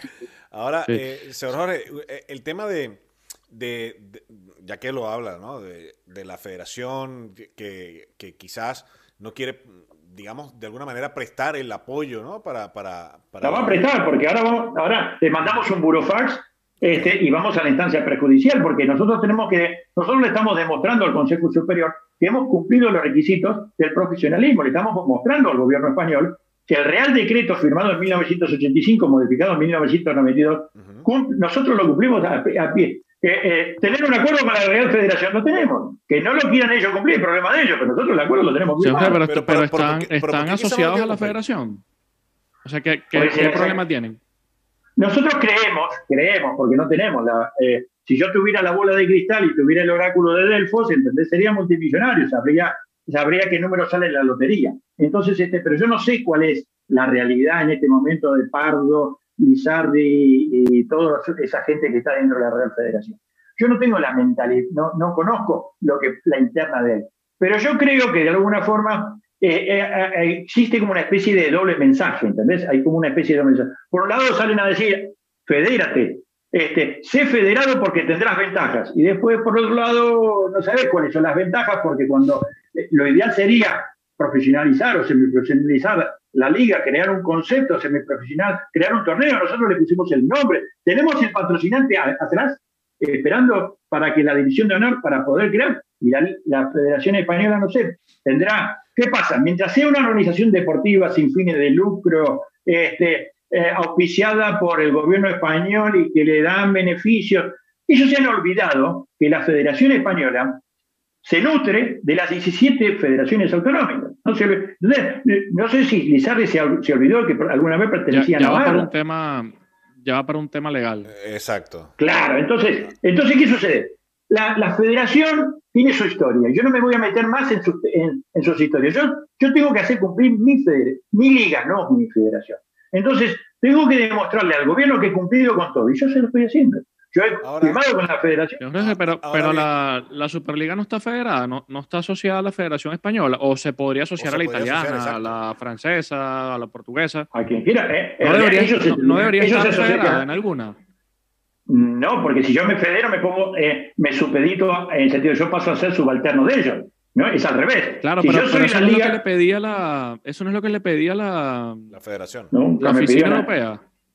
Nunca me pidieron nada. Que, no. lo que nos decía en la primera parte de, eh, no, que no, la atendían, no, lo atendían, tanto en la comisión de, del béisbol mundial como en la europea por, por el, tema de no ser una federación. Exacto, que le, que le decían que no era un país o una federación. Claro, yo no soy un país ni una federación. Pero entonces, ¿qué pasa? Soy una, una liga privada, entonces no soy plausible de poder manejar el béisbol. ¿Cómo que no? lo estoy haciendo. Evidentemente sí. Entonces, si no, no existiría la NPB, ni la, ni la MLB, ni nada. En sentido, en un momento dado la MLB se comió a la, a la, a la Liga Nacional. Tanto así que llegó un momento dado que la Liga Nacional vivió de la MLB. Y la MLB la, la largó hace unos pocos años de nuevo. A la, de nuevo. En sentido, vos pensás lo siguiente. Nosotros somos un negocio del béisbol, no somos una liga oficial federal. ¿Entendés? Entonces, no estamos dentro del circuito oficial. nosotros no damos puntos para el COE, ni para el, ni para el campeonato europeo, ni para la Copa del Rey, ni para. No damos puntos para, para participar en el Comité Olímpico. Nosotros no damos nada, nosotros no pagamos dinero. La gente tiene que optar. Si quiere ganar una medalla de oro, claro, si quiere ganar una medalla de oro, eh, Y ir al COI, eh, ir a, la federación, ir a la Federación Española, jugar un español, jugar en la Federación Española y después encontrarse que cuando llega el momento de la, de la selección nacional está llena de extranjeros. Porque en definitiva nunca va a llegar al. al sentido, eh, vos fijate que la última federación. la última selección española estaba hecha de extranjeros. Claro. Sí. Con doble nacionalidad. Con Israel también. con Israel también. Con doble, con doble nacionalidad. Pero no han pensado tocar la puerta en otra federación, ya que la Superliga tiene eh, equipo en Portugal, en Londres, en, en Reino Unido, en Francia o en Italia. Hay, ¿Existe esa posibilidad de, de que si está cerrada la puerta aquí en España, buscar lo deciste, la única que no, la, la, única que me respondió fue la de Holanda, la Federación Holandesa, que me dijo, bienvenidos, y estamos creando un equipo en Holanda ahora, estamos creando un ah, nuevo equipo en Holanda, dentro de Holanda. La italiana que me dijo, con sí, como eh, en francés no, me dijo, me, me dijo, haga usted lo que quiera, ¿entendés? Como decía a los italianos, ah, vamos a ver, como dice, vediamo, vediamo, dopo, dopo parlare con te. ¿Entendés? Vediamo, Pero no cree, que también es un tema, con, con mucho respeto, en este aspecto. ¿No, no cree, señor Jorge, que quizás, no cree que quizás es un tema de, de menospreciar la liga en alguna forma? Porque sí, hoy el tema que como todo es fútbol, como todo es fútbol, quizás no, como el deporte. No, no, no, el fútbol deporte no. mayoritario. También hay, a ver, no hay, pero hay básquetbol, hay baloncesto. Claro. claro, y el tenis, pero es lo que hay, es la mayor tenis. parte de la torta. Hay Fórmula está tenis, está el baloncesto, está pádel, está... Sí, pero Ahora, es la, España es tiene una campeona. España tiene una campeona de badminton que ha ganado casi todo y ahora el badminton está de onda. No, en una época era pádel es que, es que y, y, había cancha de pádel por todos lados. Pero, pero, Entonces, ¿qué quizás, quizás lo que no quieren ¿No cree que se está subestimando la liga en ese aspecto? Eh, la profesionalización quizás no, no quieren que llegue, porque incluso fíjate que el fútbol femenino eh, tampoco es profesional no es, aquí no, en este no país. Es profesional. Entonces, no es profesional. Eh, es que por eso le digo, se sienten subestimados en ese aspecto. No. no, no, el fútbol femenino es profesional, porque Irene Lozano el año pasado, en el último, eh, fue la última presidenta, ahora está Franco, pero el último acto que hizo Irene Lozano fue profesionalizar el, el fútbol femenino.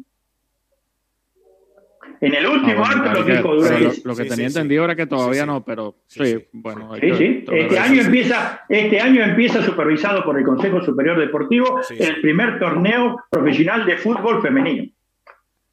Ok. Exacto. Exacto, sí, sí. Pero, señor Jorge, toque, puertas en, y si arranca con, con, la Federación de Holanda, al menos para tener una aval y, arrancar la liga. No, no, nosotros vamos a arrancar igual, porque el concepto del profesionalismo eh, lo que nosotros estamos buscando es la oficialización para, para trámites administrativos, pero no para inicio de la ley. a ver si me explico. yo lo que le quiero dar, yo lo que le quiero dar al jugador, al coach, eh, es la oficialización de que es profesional no porque lo digo yo, sino porque lo dice también el gobierno. Pero es una cuestión de trámite. Un aval legal. Claro. Vos pensás lo siguiente, yo tengo que hoy traer un coach, ¿sí? O un entrenador, un manager, o como te guste, y tengo que hacerle un contrato, le puedo hacer un contrato de manager y todo, pero no le puedo hacer el contrato realmente como Hacienda, porque en el modelo de Hacienda no existe. ¿Por qué? Porque no es profesional. Entonces tengo que, hacer, tengo, que, tengo que hacerle un contrato dentro de la empresa española, dentro del modelo que la empresa me permite. Director de la empresa, administrativo, no sé, como se hace en España, como se hace, ¿cuánta gente está trabajando de, de peón y está trabajando de dependiente? ¿Entendés? Entonces, pagará tributo, pagaré, ¿entendés? Entonces, por ejemplo, yo tengo que sacar un, trámite de visa y llevo cuatro meses con las visas. ¿Entendés? Cuando vos, cuando sos profesional, el trámite, vos sabés cómo funciona en el fútbol, en el trámite, la sola mera presentación por mesa de entradas habilita al equipo a traer al jugador y ya jugar profesionalmente dentro del... Ah, en serio, vos, vamos a hecho, yo quiero traer a Neymar el último día del cierre de pases, del libro de pases. Lo llamo a Neymar por teléfono y Neymar me dice, ok, voy a jugar contigo. Oh, obrigado, vos tu bom, tu joya, ven para aquí, rapaz. Entonces viene, le mando el pasaje, voy a la mesa de entrada del Consejo Superior Deportivo y presento la ficha de Neymar de que lo estoy fichando yo, Jorge Sánchez Díaz. Me pone el sello, yo le mando el pasaje, viene para acá, entra, pasa por migraciones, va al equipo, lo voy a buscar con un cosa, entrena en el equipo, juega el domingo que viene y, es legal. Perfecto, muy bien. Ahora, yo llevo cuatro, minutos y, para quedar, sí, para estos cuatro minutos que quedan, Tony, estos cuatro minutos que quedan, ¿cuándo, va a arrancar la, la Superliga? Eh, cuando la gente deje, cuando la gente también se involucre, porque la gente también tiene que involucrarse, porque eh, eh, uno de los problemas que tiene Europa es el hecho, todo muy lindo, pero hágalo usted. Ah, me encanta el modelo. voy a ver si puedo criticar. Si, si sale bien, no se olvide de mí, que yo siempre estuve con usted, ¿eh? Ojo, ¿eh? Si sale mal, si sale mal, ¿te acordás que yo fui uno de los primeros que critiqué también? En sentido, acá todo el mundo es como los gatos, lo tiran así, dan la vuelta y parados. Y todo el mundo está esperando que lo haga otro, que arriesgue otro, que lo haga otro. Lo mismo del béisbol.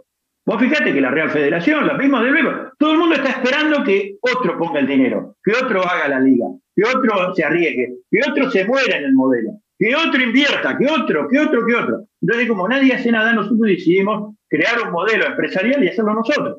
Y hacerlo como se nos canta, porque en definitiva es nuestro dinero, nuestro esfuerzo, y somos 80 personas trabajando para esto, porque no somos un grupo de tres o cuatro. Somos un grupo grande de personas que se han comprometido. Ya un organigrama hecho. ¿Qué, qué, conversación, ¿Qué conversación la que hemos tenido está bueno, está este día? Se nos ha alargado un poco el programa. Mira, es primera vez, es primera vez que damos un tercer bloque eh, como entrevistado. Sí, sí, eh, es algo bastante raro. Ah. ni cuando conversamos ni con Reni Duarte. ni con Reni Duarte, que hablamos con Reni Duarte. Ni, imagina, ni con Gregorio Petit, nada. Ni con Gregorio que estuvimos conversando con ellos el año pasado. Ni con Paula Pérez. Ni nada, nada. o sea, imagínense bueno, ustedes. Buen debut para la Superliga. El tema, el tema de la Superliga de béisbol, como ah, no, eh. Saco pecho que no entra en la pantalla, mira. Saco pecho que este programa. Esta hora ya larga de. de Aunque está buena la conversa, está buena, está buena. Agradecemos eh, a todas las personas que nos han escrito en el canal de YouTube eh, de distintas partes del, mundo, desde Estados Unidos hasta Perú, aquí mismo en Tenerife.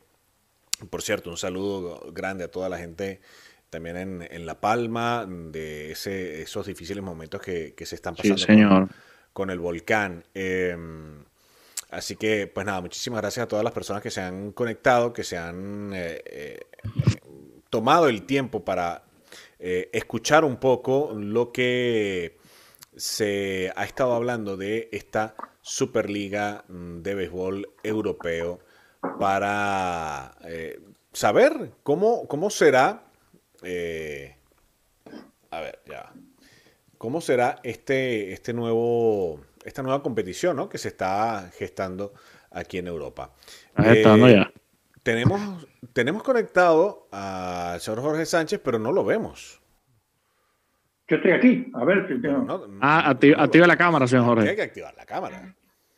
Bueno, estas son cosas que pasan aquí en, directo. Eh, en, cualquier, en cualquier lado pueden, pueden suceder. Eh, estamos en vivo, estamos en vivo. Sí, señor. Estamos en vivo y en directo. Sí, señor. Ya llevamos, Tony, o sea, hora y media de, show en el día de hoy, señor Tony. En, el, Instagram no cabe. No, no, esto va a YouTube directo. Eh, era en YouTube. en Instagram no cabe, señor Tony, así que olvidemos de Instagram. Muy bien. A empezar el eh, tercer bloque. Exacto. Em, para ir ah. finalizando ya, entonces, la, temporada, ¿cuándo arrancaría? ¿Cuándo estaría listo para iniciarse esta, esta aventura, eh, este periplo por Europa? Portugal, Inglaterra, Francia eh, y España, e Italia, obviamente también, para esta Superliga de Béisbol Europeo.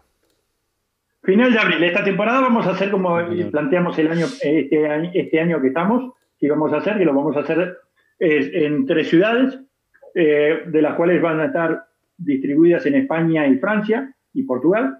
Y em, planteamos ese modelo donde eh, a medida que se vayan eh, mejorando los estadios, porque nos lleva mucho tiempo y mucha inversión, un estadio mejorarlo cuesta entre 600 y 700 mil euros, y entonces nosotros tenemos que, en este momento, si vamos a garantizar salarios, tenemos que tratar de garantizar la menor cantidad, eh, tratar de poder tener la mayor cantidad de dinero posible para poder garantizar salarios y continuidad. Entonces, ¿qué sucede?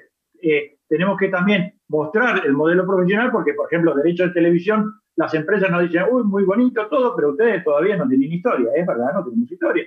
No sabemos, no sabemos si, si la gente le va a gustar o no. Entonces, ¿Y por dónde lo quieren transmitir, señor Jorge? ¿YouTube? ¿O hay canales? No, no, no. No, no, canales. nosotros hemos hablado con ESPN, hemos hablado con, con eh, Fox, hemos hablado con, con, no sé, con una infinidad de, lugares, este, con eh, infinidad de cadenas de ah, televisión y todo. Estaba apuntando alto. Está bien, está bien. No, es que, alto como Sí, señor.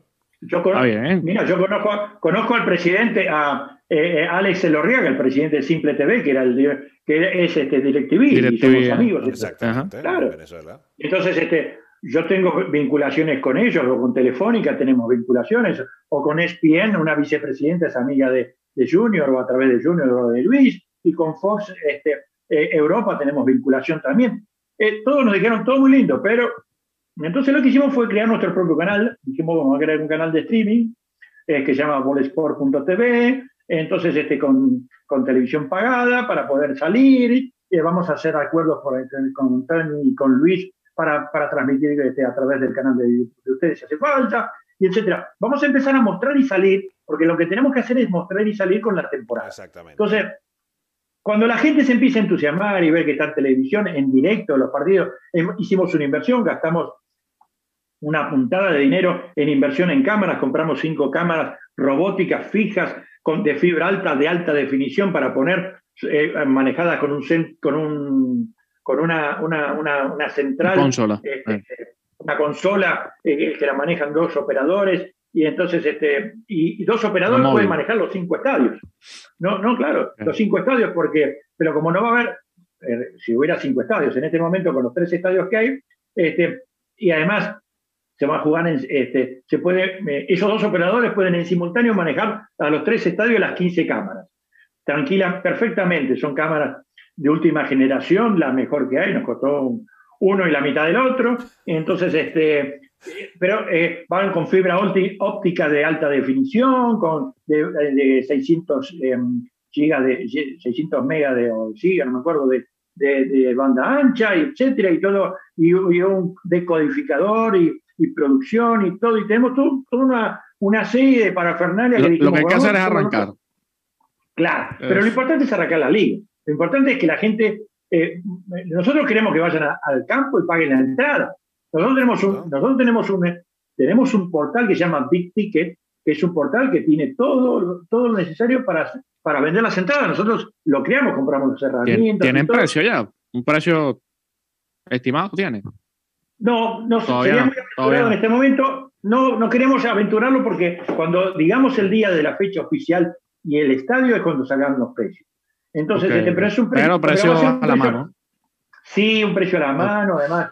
eh, no va a haber palcos, sino va a haber butacas VIPs, entonces este, va a haber azafatas, va a haber catering incluido dentro de la compra de la, del Season Pass o del, o del bono de, medias, de media temporada, va a haber este, eh, eh, combinaciones de partidos, va a haber combinaciones turísticas también. Por ejemplo, no sé, si, si vas un fin de semana, como va a haber, em, como va a haber, este, em, claro, y además va a haber series, entonces este, si vos, vos podés quedarte, no sé, un fin de semana, tres, cuatro días y ver los tres, cuatro partidos. Entonces, si comprando tres, dos entradas, te damos una habitación gratis al hotel y, y, el paquete de televisión para después, para que lo pueda grabar, etc. Una serie de mm, combos. Eh, de paquetes y combos para poder entusiasmar al público y poderlo traer.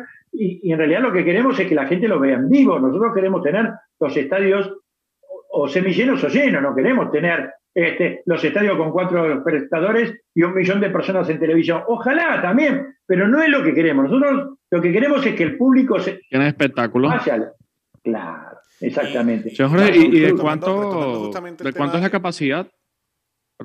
tenemos estadios, el, mínimo que tenemos es 3.500 y el máximo que, que anhelamos es 15.000. Que tenemos uno en este momento de, de 12 mil y pico, Retomando el tema eh, del horario, ¿cómo se jugaría eh, esta liga? ¿Base en qué horarios eh, estaríamos hablando para el aficionado? Para que pueda asistir, para que pueda disfrutar de, este espectáculo y, que tampoco vaya, vaya, a chocar mucho con los horarios del fútbol, digámoslo así, ¿no?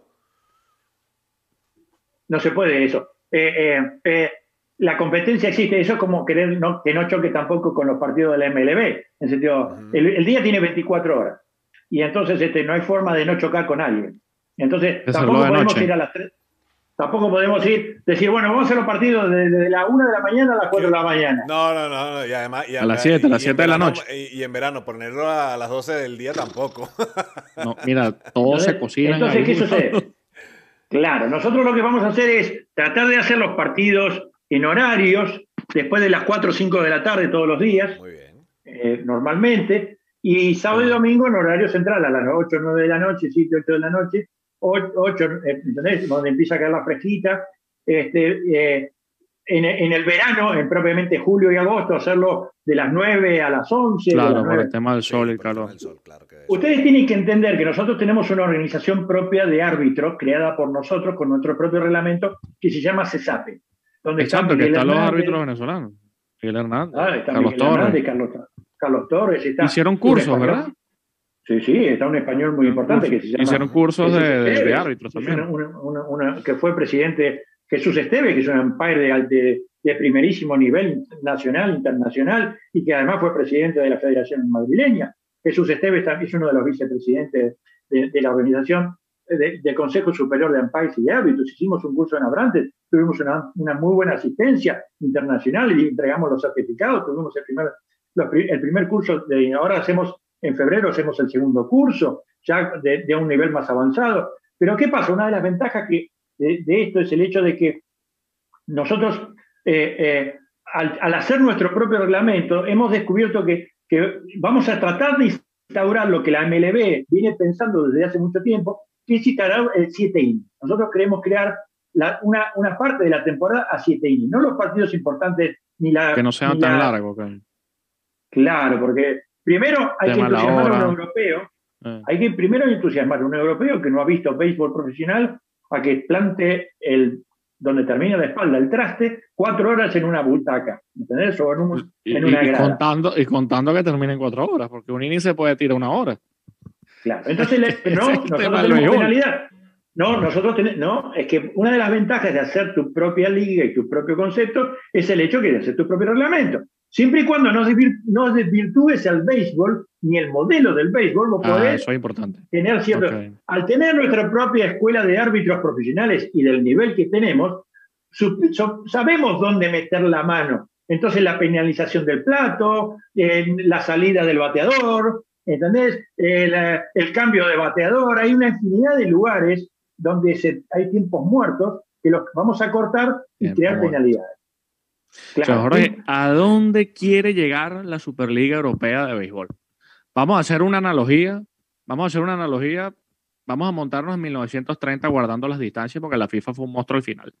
Cuando se creó el primer mundial de fútbol, nadie pensaba que el primer mundial iba a dar otro. Y fíjate, ya el año que viene hay otro mundial. Vamos al centenario de los mundiales de fútbol. ¿A dónde quiere llegar la Superliga Europea? A ser este, el referente en europeo y a tener los mejores peloteros de, toda Europa, que, que, la gente quiera quedarse en Europa para jugar y no esté mirando hacia afuera. Y que el resto del mundo, ¿sí? El resto del mundo diga, perdón la expresión, ¿no? Eh, pucha, este, voy a salir a buscar que los scouts sean de, las ligas mayores de México, de Japón y todo, eh, sea continuo, que estén deambulando por Europa, ¿entendés? Continuamente, y que el turismo, nadie se da cuenta que tener un equipo de béisbol en una ciudad es un, un, eh, un halago. me vas a decir que Barquisimeto no está halagada por tener a la Cardenal de Lana. O me vas a decir que Caracas no quiere tener a Leones y a Magallanes. O me vas a decir que Nueva York no está orgullosa de tener a, los Yankees. ¿Entendés? Pero acá, en Europa, en Madrid está orgullosa de tener al Atlético y al Real Madrid, pero no a, a Rivas de béisbol. Entonces nosotros lo que queremos crear, ¿entendés? Es de que la gente esté orgullosa de su ciudad con su equipo de béisbol profesional, sea el que sea, ¿no?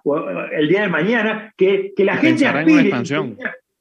Claro, que la gente piense ah. que el día de mañana que el Rivas o cualquier equipo, o el, o el Cataluña o el Zamboyo o cualquiera, todo el mundo diga, mirá, ¿cómo ha cambiado? Porque Además, no se dan cuenta la inversión que hay en, periferia, la cantidad de empleo que genera un equipo. Un equipo no sabe la cantidad de, empleos directos e indirectos. Además, mueve al turismo, mueve al pasaje, mueve a los taxis, mueve a los bares, mueve. Y que además, además es algo, que, hablando un poco del continente asiático, que viene mucha gente de Asia a, Europa y sobre todo a España, eh, disfrutar también del béisbol porque el béisbol es muy llamativo también en, Asia. Llámese eh, Corea del Sur, llámese Japón, llámese China, llámese China Taipei, que también juegan béisbol allí. Eh, sería interesante, ¿no? E, esa comercialización de jugadores también de, esa parte, ¿no? Ya la estamos haciendo. Y una de las cosas, este, lo que pasa es que estamos trabajando entre bambalinas dentro detrás. Nosotros tenemos una agencia de turismo propia porque cuando fuimos al corte inglés, aunque sea publicidad, no importa, fuimos al corte inglés y el corte inglés. algo. A ver si nos caen, sí. Ojalá, ojalá, pero después de lo que diga, no creo que te caiga nada. Entonces, este, cuando fuimos al corte inglés, cuando fuimos al corte inglés a pasarle eh, el, presupuesto de gastos para mover al equipo durante los seis meses de la temporada, nos pasó un millón y medio de, un millón setecientos mil euros de gastos, de estadías, hoteles, toda una cantidad de cosas. Y nosotros dijimos una barbaridad. Entonces le digo, bueno, ¿qué descuento me da si yo te doy un millón y medio por mover este, todos los equipos por seis meses durante Europa? Nada, me dice el 2%. le digo, pero me van a dar las habitaciones gratis en algún lugar, porque si yo voy con un contingente a un hotel y llamo yo, José, eh, Jorge Sánchez, llamo por teléfono a un hotel y le digo que voy a llevar un contingente, hasta me regalan una habitación. Y vos sos el corte y no me vas a dar nada. Nada. Y digo, bueno, vamos a crear una empresa de turismo, compramos una empresa de turismo por 4.500 euros, compramos una empresa de turismo, eh, inscrita en IATA, con la normativa, con todo, con, ¿entendés? Mayorista, nos hicimos arreglo con los mayoristas y nos ahorramos 670 mil dólares, ah, euros, perdón, ya la entrada así. Era como un serrucho, eh, pero 670 mil euros y no así. ¿Por qué? Por los descuentos que había, las habitaciones, los pasajes, las, aerolíneas nos regalaban pasajes, una cantidad de cosas. Ya lo empezó. Entonces, ¿qué pasa? Cuando empezamos a hacer trato, con empresas asiáticas, los asiáticos nos decían, ¿hay béisbol profesional? ¿Hay béisbol profesional? El japonés venía y nos decía, ¿hay béisbol profesional? Ah, ¿dónde, dónde, dónde? Porque querían organizar tours ya para venir a, ver los partidos. Mira, señor Jorge, ya para terminar, ya, que, ya que está empapado en la Liga Venezolana y ha hablado del Magallanes, ¿ha visto un Caracas Magallanes? ¿Se ha comido su arepa? Sí, me he comido mi arepa y mira, yo he estado He tenido empresa en Barquisimeto, tengo socios en Barquisimeto. Ha estado, en Venezuela. Claro, vos pensás que a Nelson yo lo conozco, Nelson Palmero, que es mi socio actual en la liga, él era ingeniero, trabajaba para Neptalí Vicente Barbera, que era mi socio en la empresa de ingeniería. Y entonces, y mi empresa de ingeniería eh, con él, con Neptalí estaba radicada en Miami y en, y en Barquisimeto, en el estado de Lara. Así que yo he dado, yo he dado conferencias magistrales como ingeniero en la Universidad de Saracuí ahí cerquita, ¿entendés? Entonces conozco, Venezuela la conozco Ah, de punta a punta, que Ah, era bueno. tranquilo. Era en otra época, ¿no? Entonces, este... Pero hay que ir a un Caracas Magallanes, eh, señor Jorge, hay que ir a un Caracas Magallanes. Mire, Arre- hay- hay, arrechísimo. hay que poner, Ah. hay que poner un puesto de arepa en los estadios. arre- Mira, Mira, te no nada más te, te tengo el puesto de arepa, eje, ojo. Muy bien, muy bien.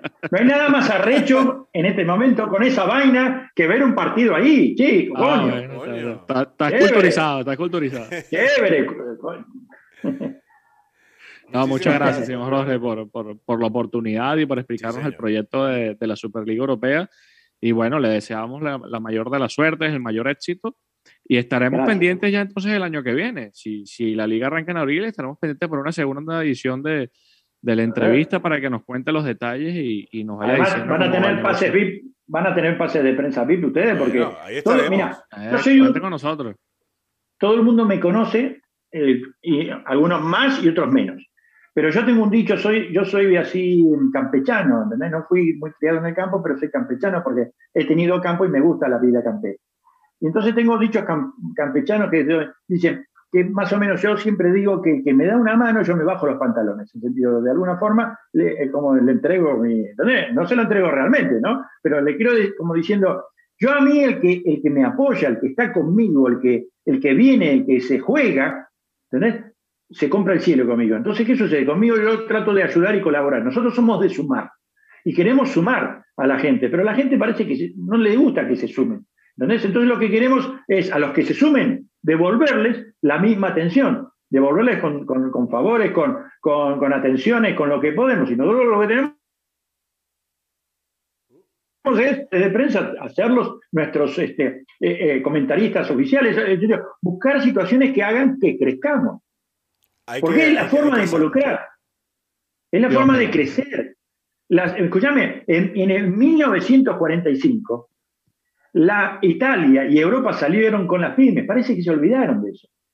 Las pymes levantaron a, Europa de la, Segunda Guerra Mundial porque las grandes industrias habían desaparecido. Entonces, las pymes, pero después las pymes hicieron lo que se llamaban las alianzas estratégicas. El sistema asociativo es lo que te permite crecer y salir, es lo que permite extender los brazos y llegar más lejos. Y acá la gente le tiene un miedo a las asociaciones que. Muchísimas gracias. Jorge, por, por- por, eh, estar con nosotros, compartir ya casi estas dos horas de, de- de programa. Y Ah, que para todas las personas que nos escuchan, nos ven, YouTube, Facebook, Twitter, Twitch, en Spotify, van a poder disfrutar y escuchar más tranquilamente, luego lo volverán a escuchar, lo podrán ver, sacar sus conclusiones, nos podrán hacer eh, preguntas de manera privada para aclarar todo lo que todo lo que ha estado y, y lo que se viene cocinando con esta Superliga de Béisbol Europeo que se ve interesante. Hemos estado pendientes de los equipos y hay una eh, organización por allí que, que- se ve interesante y pues nada, esperar que inicie, esperar la voz de Playball. Tony. Así es, así es. Se ve un proyecto interesante, como siempre digo. Somos dos. Un proyecto ambicioso de crecimiento y, bueno, la mejor de las suertes que se pueda dar y, y que sea un éxito en Europa. Porque nosotros que estamos aquí en Europa nos gusta el béisbol igualito. Nosotros a esta hora, mira, son las 12 y prendemos el televisor ahora para ver los juegos de béisbol en Venezuela. Oh, papá, hoy es descanso, hijo. No, uno- no yo, yo me Oye, descanso. Bueno, no, hoy, hoy hay descanso. Hoy es descanso. Hoy hay descanso, pero mañana hay Caracas Magallanes. Mañana ese no lo Pero pelo, podemos ver a la, a la BL de, de- de- de Australia que están jugando, como van 12 horas adelante, podemos ver los partidos de ellos. Si tengo ahí 24 horas si querés. Muchas gracias, señor Jorge. Un gran, un gran abrazo. Cuídense, chicos. Muchas gracias a ustedes. Buenas noches. Gracias. Con el noches. presidente de la European Super League. Eh, Tony, vemos el resumen, ya para ir eh, finalizando, vemos el resumen del béisbol de este fin de semana de la Liga Profesional eh, de Béisbol Venezolano. ¿Le parece? Vamos a verlo, vamos a verlo.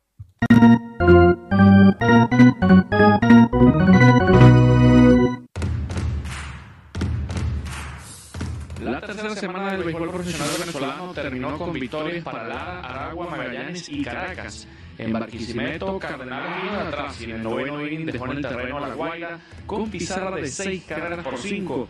Los pájaros rojos llegaron a estar perdiendo 5 por 0 en el quinto inning, pero llegaron al noveno igualados a 5 rayitas. El juego se decidió cuando Jordán Linares realizó un toque de bola, pero el antesalista Luis Avilés lanzó mal la inicial y permitió la anotación de Manuel Meléndez. De esta forma, Lara llegó a nueve victorias y regresó al primer lugar de la tabla. La victoria fue para Shane Green y la derrota para Luis Guzmán. Al finalizar el encuentro, Jordán Linares destacó la fortaleza del grupo para remontar el juego. Bueno, creo que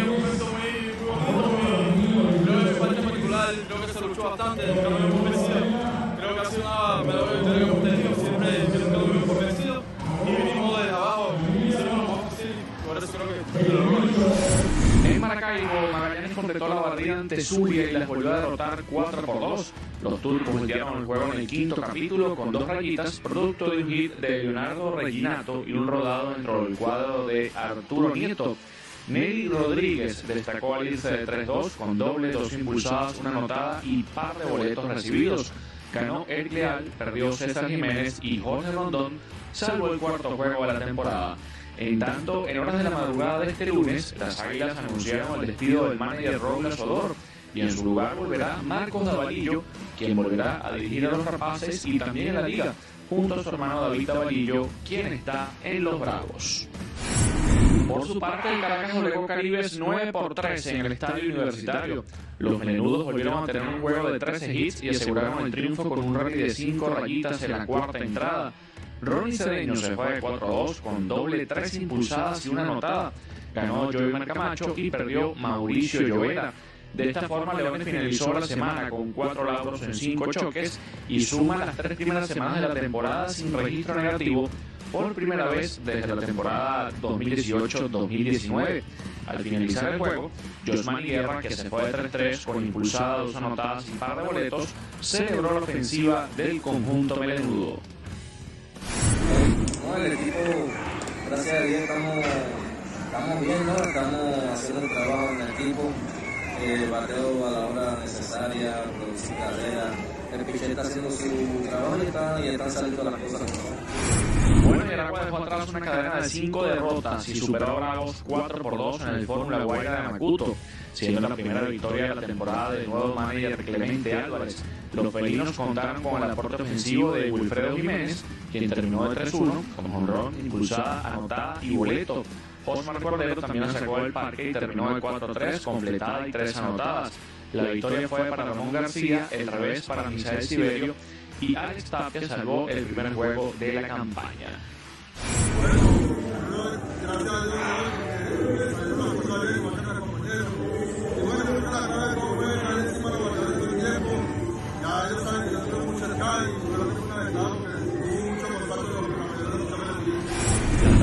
Posiciones finalizó la tercera semana con Cardenales como líder, escoltado por Bravos y Leones, mientras que las Águilas regresaron al último lugar. Este lunes hay descanso en el béisbol venezolano, pero la cuarta semana comienza este martes con cuatro juegos.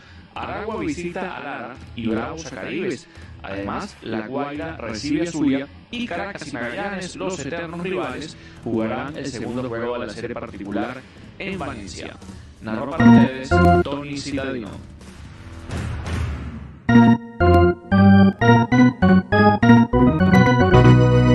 Ahí teníamos el reporte mm, de Tony de todo lo que pasó este fin de semana con el béisbol profesional venezolano.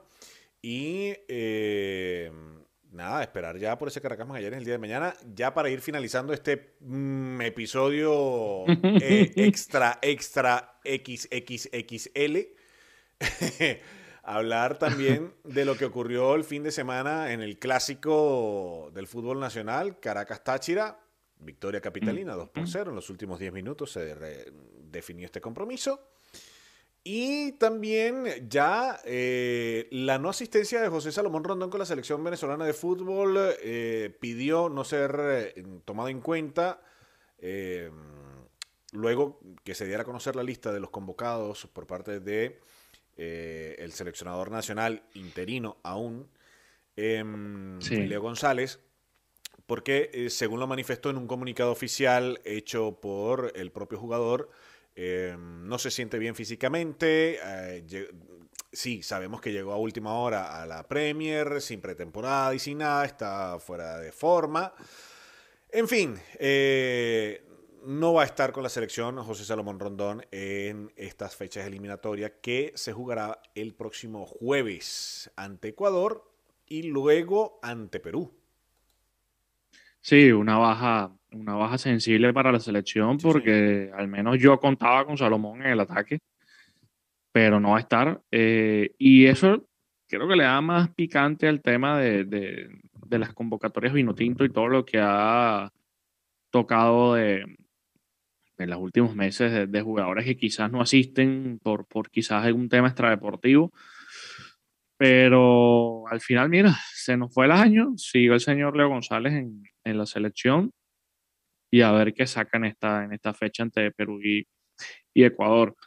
Pero ya como lo que siempre hemos hablado en el caso de, de la selección, muy difícil que, que puedan acercarse al menos al quinto lugar. Ojalá que sí.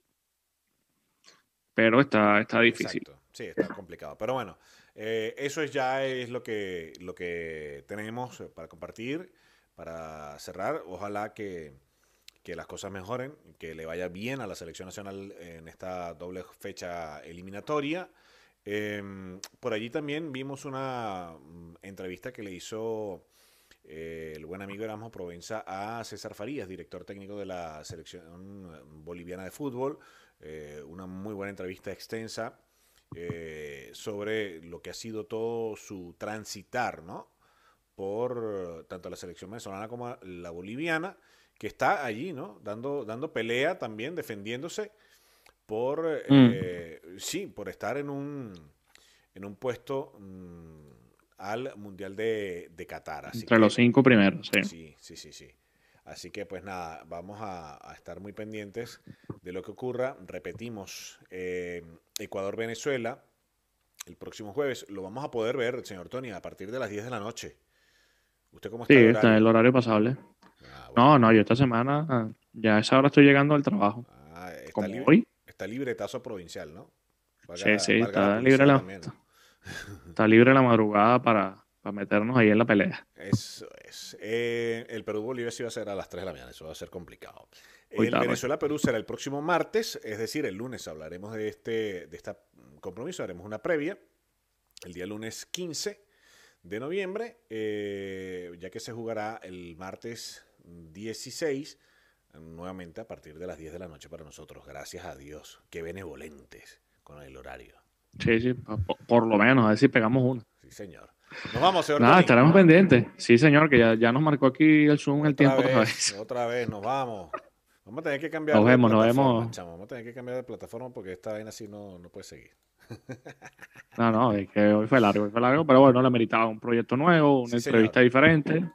Sí, sí, Estamos pendientes, señor Luis. Nos vemos la semana que viene. Hay que estar pendiente, vamos a hacerle seguimiento a esta Superliga de Béisbol Europeo, eh, proyecto que, como lo han escuchado en la voz de su presidente, un proyecto que promete y que eh, está trabajando para mm, llevar la masificación del béisbol y la profesionalización también ¿no? del béisbol, o como dicen aquí, la profesionalidad del béisbol Ujú. en, eh, eh, en Europa y, ¿por qué no? Ya que hay una gran migración de latinoamericanos, no solamente de venezolanos, sino de latinoamericanos, eh, llevarles a, a todos este béisbol de cerca, volverlo a sentir de cerca y esa, esa pasión, ¿no? Por, ir a, a un, un partido de béisbol.